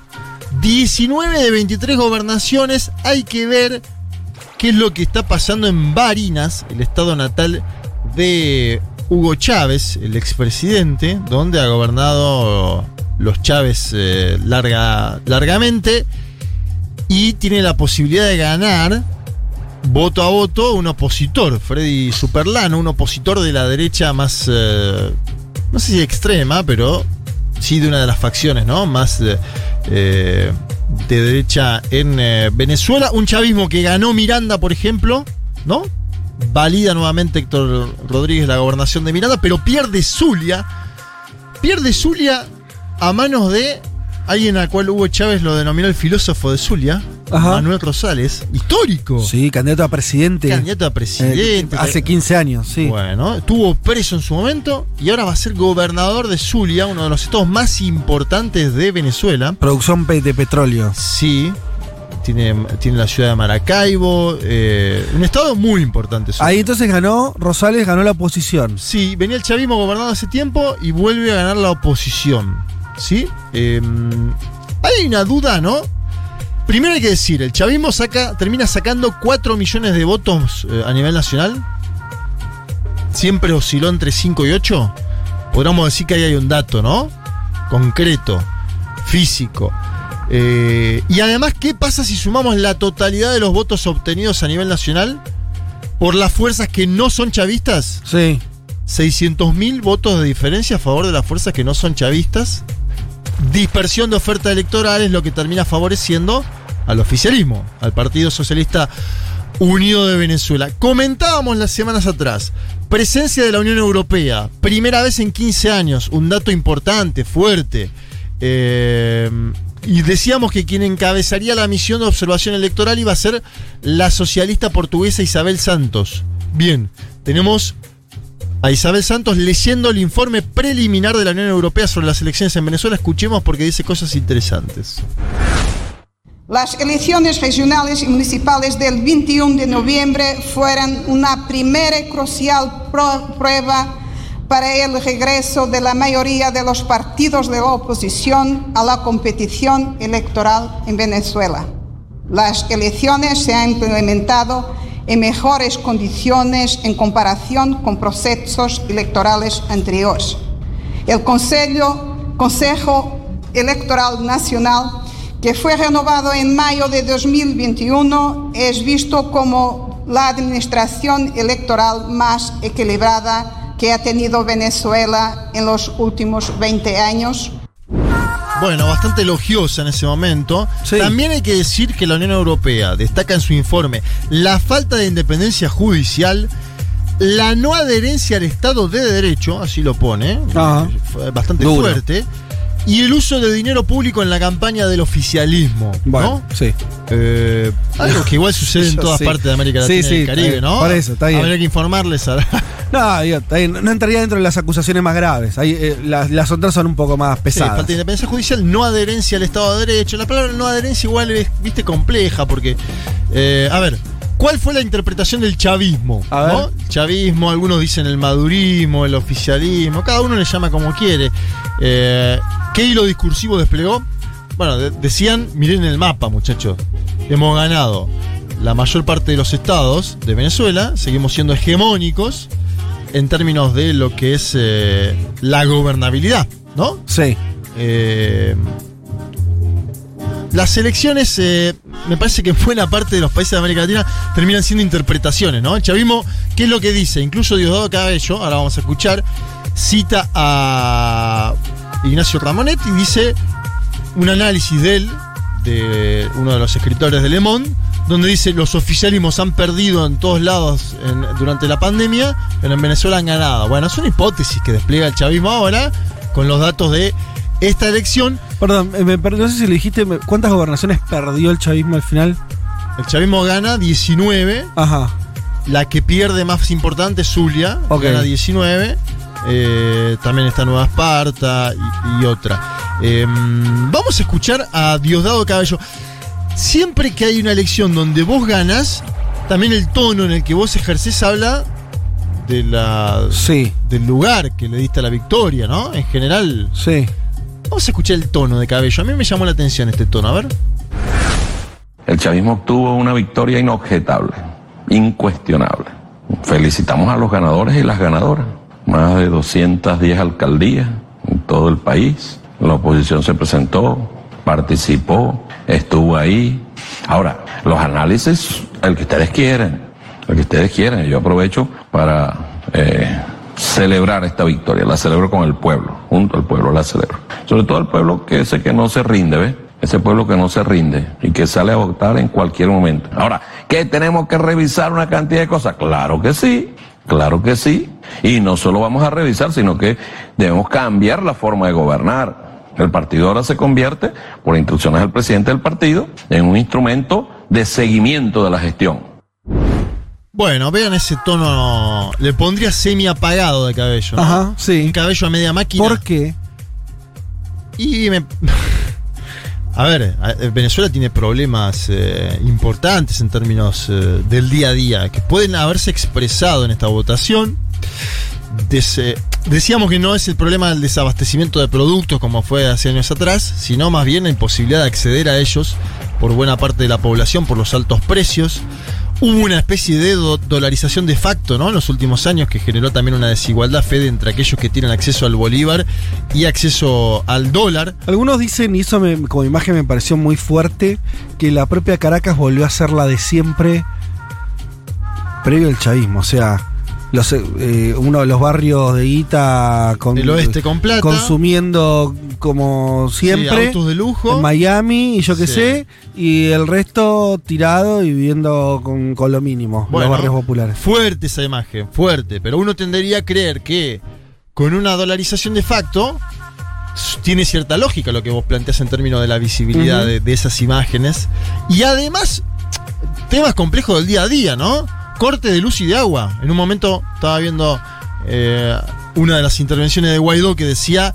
En esta campaña hubo. se prometía, los intendentes prometían luz y agua. Eh, Y él decía, parece una campaña de 1912.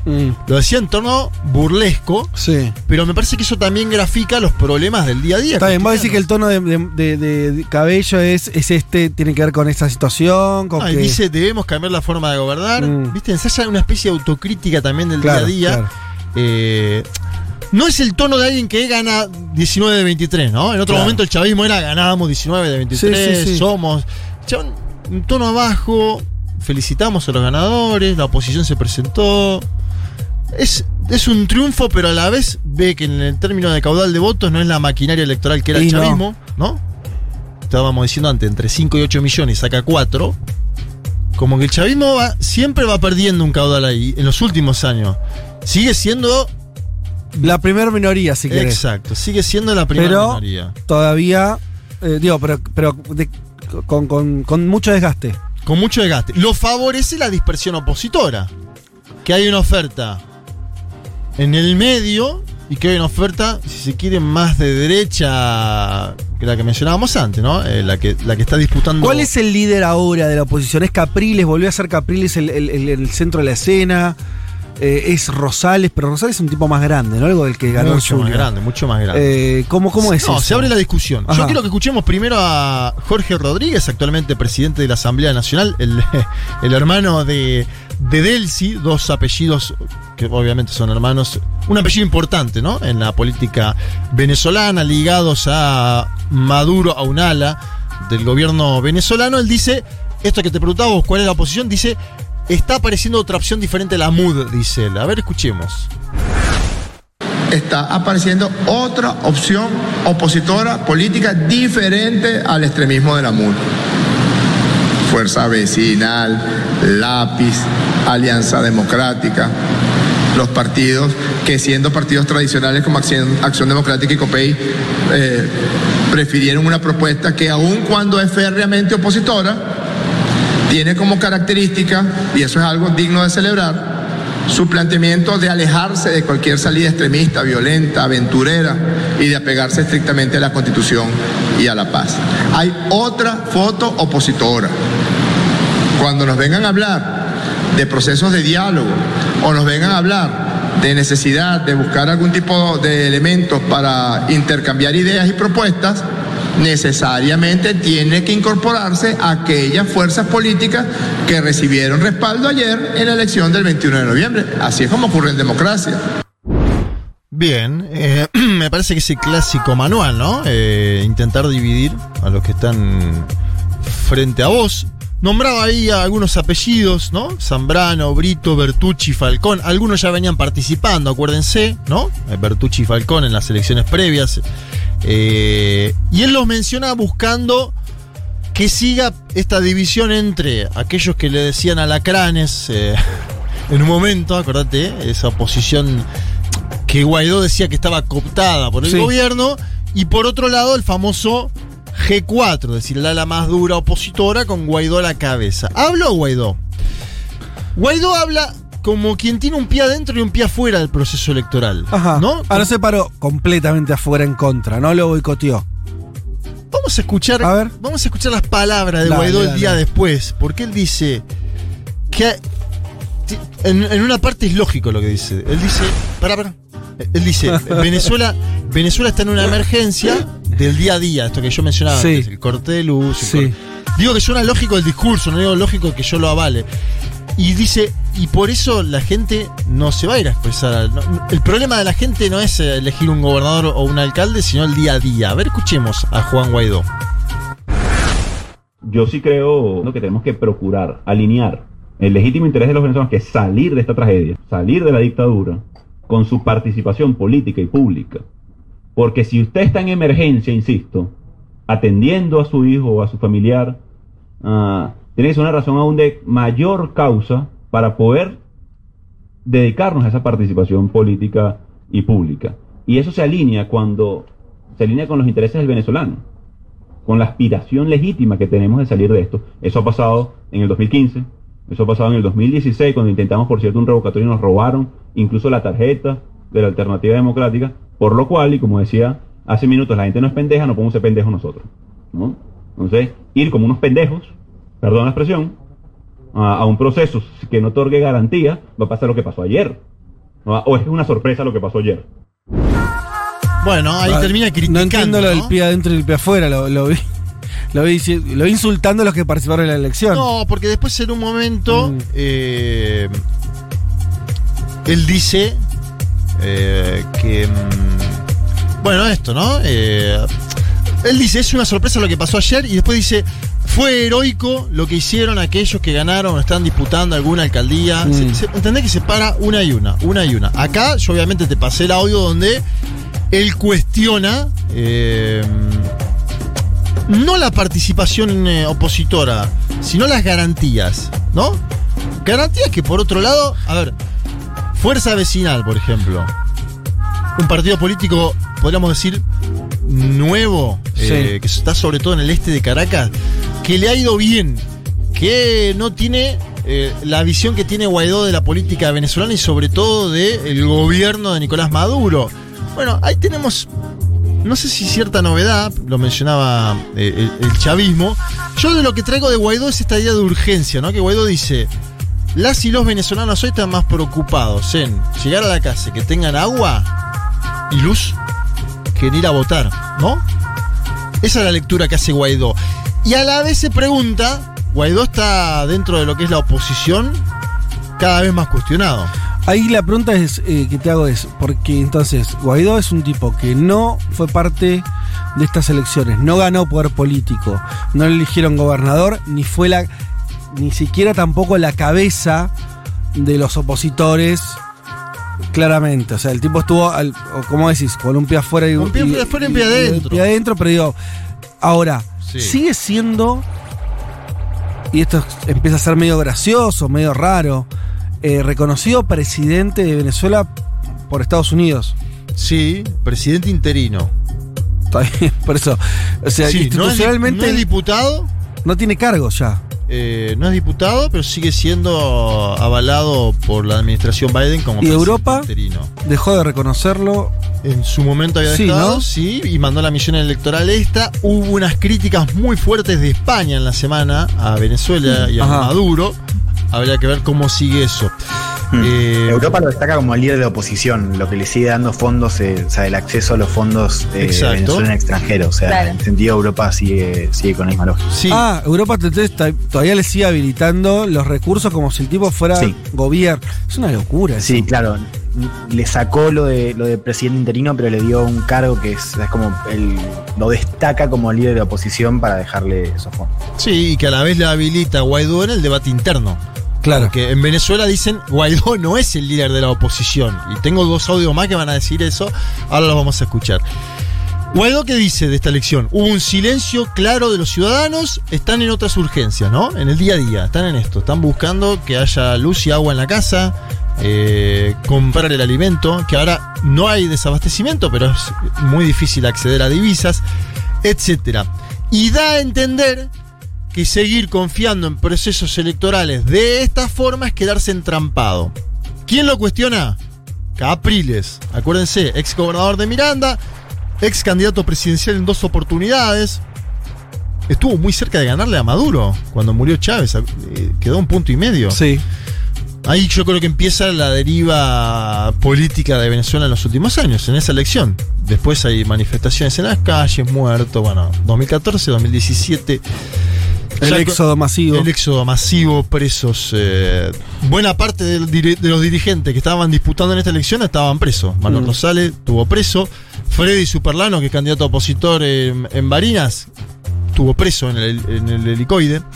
Eh, vamos a escuchar al propio Capriles, porque él dice, no, no tenemos que creer ni en la estrategia de Maduro, ni en la estrategia de aquellos que nos dicen que si seguimos eh, participando estamos entrampados. A ver.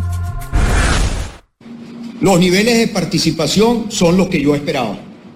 Y si usted analiza con mucha, sin apasionamiento, porque creo que hay, obviamente, la estrategia del el régimen de Maduro, del gobierno de Maduro y de todos sus voceros, es hacernos creer que este es un país que está tomado absolutamente, o sea, pintado de rojo. Eso no es verdad. Eso es una foto de la cual habíamos hablado sobre el tema de la dispersión del voto, de la cual yo quiero volver a hablar. Pero eso no es verdad. Pero hay la intención de apabullarnos, de hacernos creer a los venezolanos la resignación.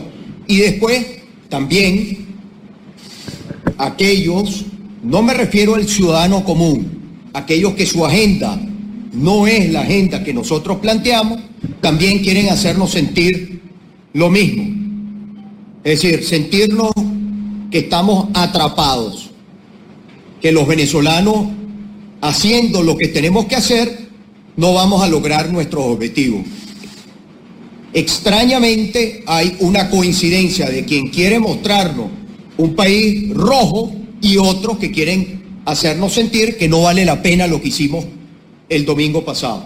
Yo no estoy de acuerdo ni con uno ni con otro. Capriles que. Ahí está, ahí me escucho. Un Capriles que está buscando una especie de vía intermedia, ¿no? Entre lo que dice el chavismo madurismo, de hemos ganado la totalidad, y entre aquellos que dicen no hay más, no hay que participar más casi. Él tiene en que lograr eh, Yo lo que escuchaba es alguien tratando de decirle a la gente que fue a votar, opositora, no fue al pedo lo que hicimos. eh, Hay que seguir por esta seguir por senda esta. Porque en 2024 va a haber elecciones presidenciales. O porque antes se puede activar la salida de Maduro a través de la propia constitución. Ahora, una pregunta. De los observadores y demás, ninguno hubo cuestionamiento al proceso electoral. Me refiero a la votación, a los resultados, a la trazabilidad del voto. Sobre eso no hubo En cuestionamiento. voto no, solamente lu- la utilización de fondos públicos, el cuestionamiento al sistema judicial, que en este caso no aplica mucho, ¿no? En el tema del tema electoral. Eh, o sí en el término de las inhabilitaciones. Ah, después Eso te iba a hablar. Eso te iba a comentar comentar. algo Las del inhabilitaciones que hubo para este proceso también las hubo. el Partido Comunista de Venezuela denuncia inhabilitaciones. Después te voy a comentar eso porque es la parte que no se dice de Ajá. Venezuela, que nadie dice de Venezuela. Un partido comunista que hace años quebró con el gobierno de Maduro, Sí. que ha hecho una elección de uno o dos puntos, una elección mala, pero en términos históricos para gobernador y alcalde, pero que dice nos inhabilitaron nueve candidatos. Mirá. Eh, ahora vamos a ir a eso. Porque me quiero meter también en eso que a veces na- nadie lo dice, ¿no? Viste que hay un sentido folclórico a veces que uno lo lo puede escuchar y hasta. No, en Venezuela hay que bancar porque la izquierda que gobierna. Bueno, está el Partido Comunista denunciando inhabilitado. Eh, más allá del planteo de Guaidó y obviamente a miles de kilómetros de Capriles, ni que hablar del chavismo, aparece María Corina Machado. ¿Sí? Eh, María Corina Machado, que además, ojo, porque tiene una estrategia internacional. Es la firmante del Foro de Madrid, o sea, donde están Bolsonaro, Cast, etc. Ella cuestiona tanto a Guaidó como a Capriles de ser una falsa oposición y dice que es necesaria una nueva dirección política ya a partir de esto que sucedió. Que no va más ni Capriles y que no va más Guaidó, que el G4 ese que conduce Guaidó tiene finalmente que ir hacia una nueva conducción política que no es Juan Guaidó. A ver, escuchémosla. Para lograr un resultado diferente, tenemos que cambiarlos. ¿Tú quieres que continúe el G4 y esos cuatro partidos o quieres algo totalmente distinto?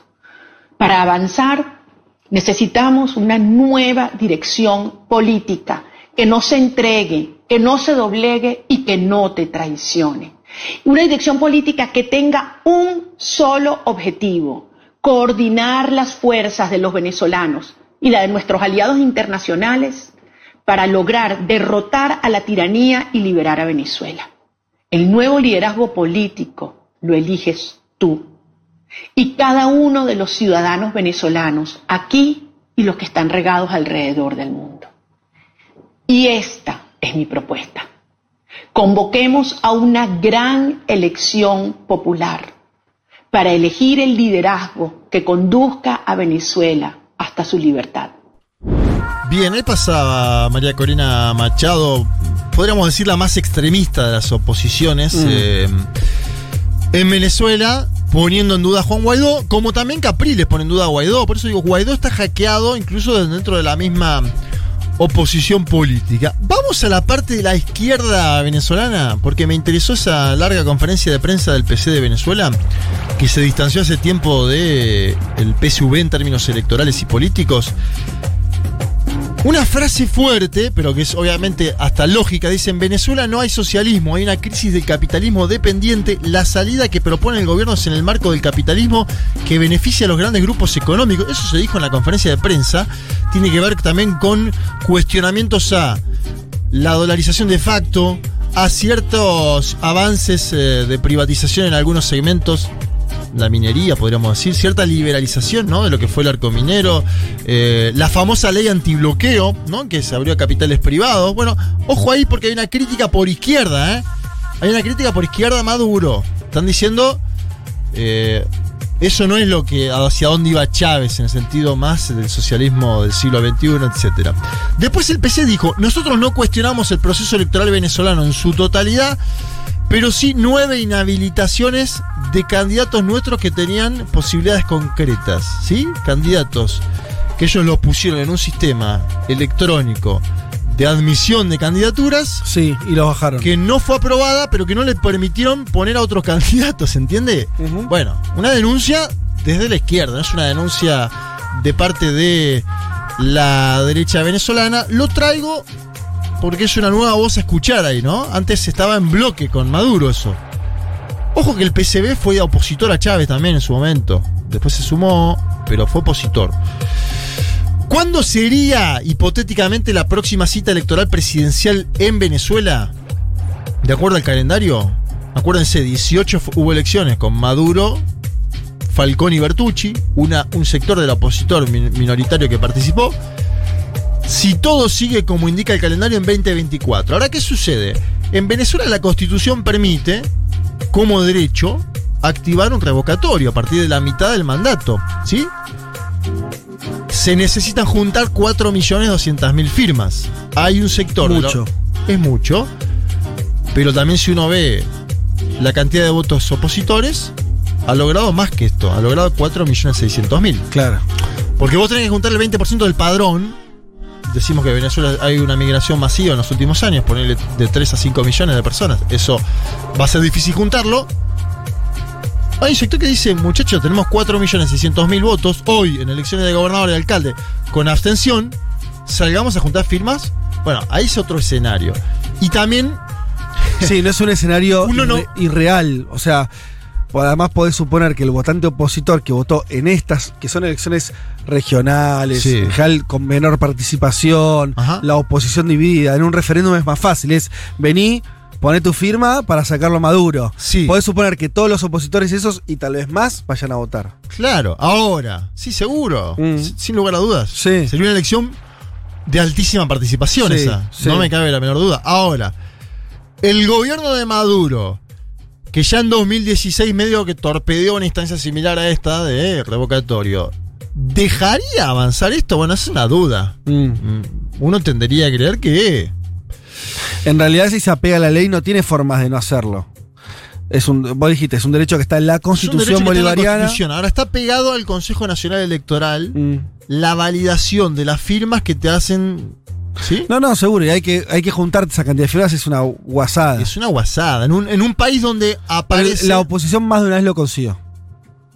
La oposición lo consiguió con Hugo Chávez. Hugo Chávez fue y ganó, sacó 60 puntos y siguió. ¿Te acordás? También Pero eso- fue la oposición la que conjuntó las firmas. Sí, también es una arma de doble filo esa. Y ¿no? sí.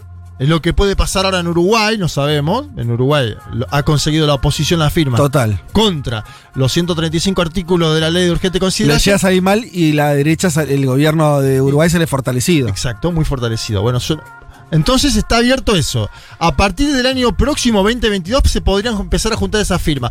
Uno tendría que creer que la tiene compleja la oposición porque son. Si bien ha sacado 4.600.000, hay que juntar 4.200.000 de firmas en la calle, validadas por el CNE. Pero bueno, ese es otro cantar. Elecciones presidenciales habría en el 2024. Es una eternidad eso. Me parece que hay que solucionar. El gobierno de Maduro tiene que buscar, a partir de ahora, mayor legitimidad internacional. En parte la ha logrado con la misión de observación. Sí. Tiene que lograr una mejora en el día a día. Mm. Eh, a eh, siempre decimos lo mismo, ¿no? Pero si el problema es la luz, el agua, y bueno, ahí tenés un, est- estás complicado. Y la oposición es tanto un desafío, que es quién es el mejor liderazgo para ir a elecciones futuras, cómo oxigenar eso, qué es apostar a la extrema derecha, a María Corina Machado. Bueno, podría ser una opción, no parece la más lógica. ¿Qué es decir Capriles, que fue gobernador, que fue candidato presidencial? la del revocatorio pareciera que podría unirlos bastante. No, ni siquiera necesitas un candidato. No, no, ahí no necesitas candidato. El- yo ahí te digo, ¿y eh, Maduro te la daría tan fácil? No, pero si no te la da, eh, eh, para la oposición va a ser una jugada muy, o, o sea, una carta muy fuerte para decir, ven que no es democrático. Ya pasó, 2016. Bueno. Y, y le fue bien a la oposición en ese sentido, porque ellos lograron, ahí está Guaidó, lograron toda la, la- esa avanzada, no sé. Sí. Yo- a mí me, me quedan muchas preguntas. No, claro, claro. ¿Qué estímulo? A ver, el estímulo que tendría Maduro es legitimarse ante la opinión Exacto. pública internacional y decir, ah, sí, dale, vamos, hagámoslo. Pero también te diría, esto no existe en ningún otro lugar del mundo. Bueno, ahí es- el chavismo es preso De la propia legislación del chavismo, ¿no? Eh, y de la democracia de- del propio Chávez. Bueno, queda un escenario abierto. Vamos a seguir hablando de esto. Me parece que hay mucha tela para cortar. Eh, agradecemos, mira, hubo varios observadores que, que viajaron allá, que nos escribieron mandando algún material, no lo podemos pasar. Dani Jalet nos mandó de ahí desde, desde Jujuy, ¿no? Ajá. Algunos audios. Bien. Eh, hubo algún otro compañero eh, que, que escuchan el programa y que además estuvieron allá contando un poco cómo fue aquella votación. Una votación que, como vos bien decís, para finalizar, termina siendo legitimada por los- las misiones de observación eh, internacional, ¿no? Sobre todo de la Unión Europea. Em, Leti y Juan, eh, ¿siguen? ¿Están del otro lado? Sí, ahí están. Por supuesto. Ah, por Sí. favor. Che, bueno, ¿quieren hacer un comentario? ¿Alguna cosa también para ir este eh, cerrando? ¿Alguna cosa? ¿Puedo aclarar algo de lo, de lo que hablamos antes del voto chileno muy breve? Que quería buscar unos datos de Facu Cruz, una nota que había escrito para Cenital. Sí. Eh, esto que planteábamos, bueno, antes de 2012, el voto era obligatorio, pero vos tenías que inscribirte, digamos. Vos te sí, ponías en el padrón, claro. ¿no? Entonces, eh, por eso figuraban, no sé, eh, que iba a votar el 80%.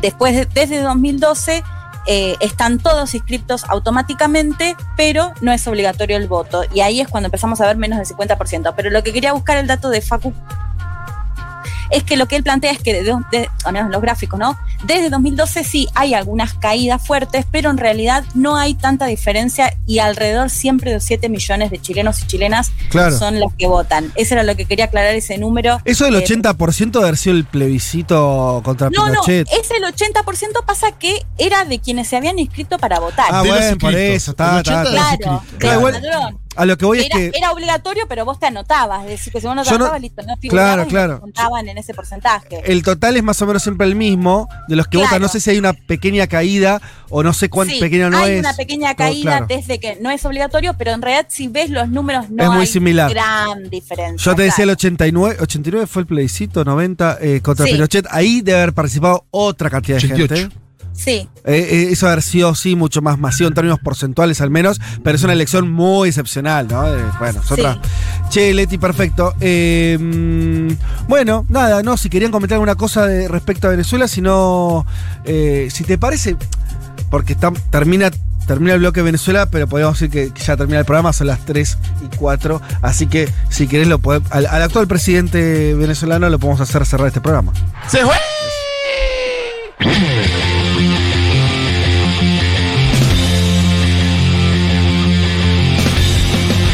Señoras y señores, eh, muchas tardes y buenas gracias.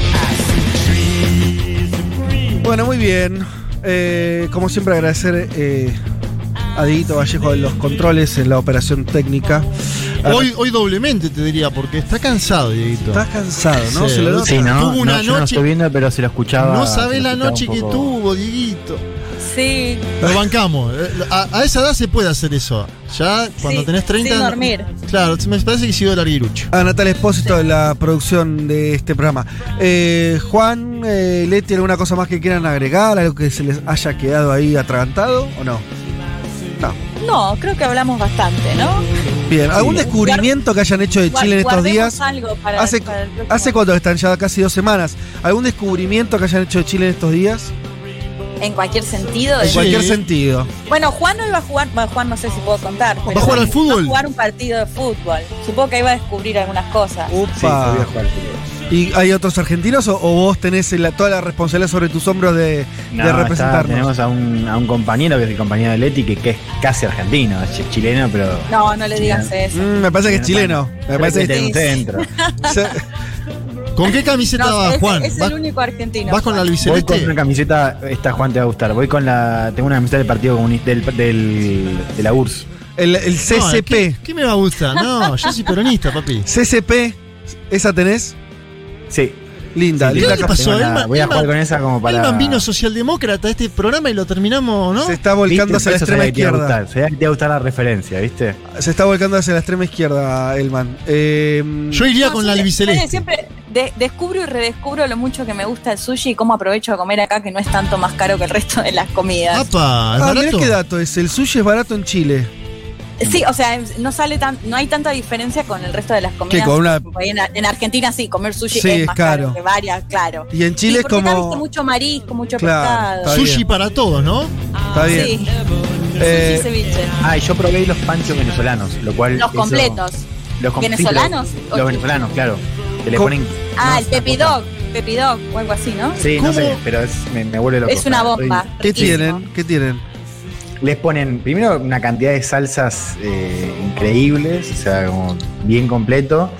Arriba te ponen, o sea, te ponen papas, arriba de las papas te ponen las salsas, o sea, tipo ketchup, barbacoa y demás, y, eh, y después te ponen queso arriba, como queso rallado. Qué asco, está Te- bueno te eso. rayan arriba. Y no le pijotean en nada. Pero No. esa combineta está bien. Está, está buenísimo. Y yo estoy, me estoy alimentando, te diría, en buena medida en base a eso, lo cual es un problema, pero Sí. qué sé yo, estoy aguantando. Es que es, ba- es barato. Pero además puedes reemplazar la salchicha por carne o por pollo también. Ah, pero eso es Bueno. raro. Eh, Qué mal que la pasan, ¿eh? Está muy bien. Le mandamos un saludo desde este país trasandino hacia el otro país trasandino. Eh, pásenla bien. Eh, nos reencontramos el domingo que viene, lo decimos Sí, también a los oyentes, por supuesto, a las 12 del mediodía eh, del domingo que viene, con más información de lo que sucede en el mundo. Sean felices, pásenla bien. Chau.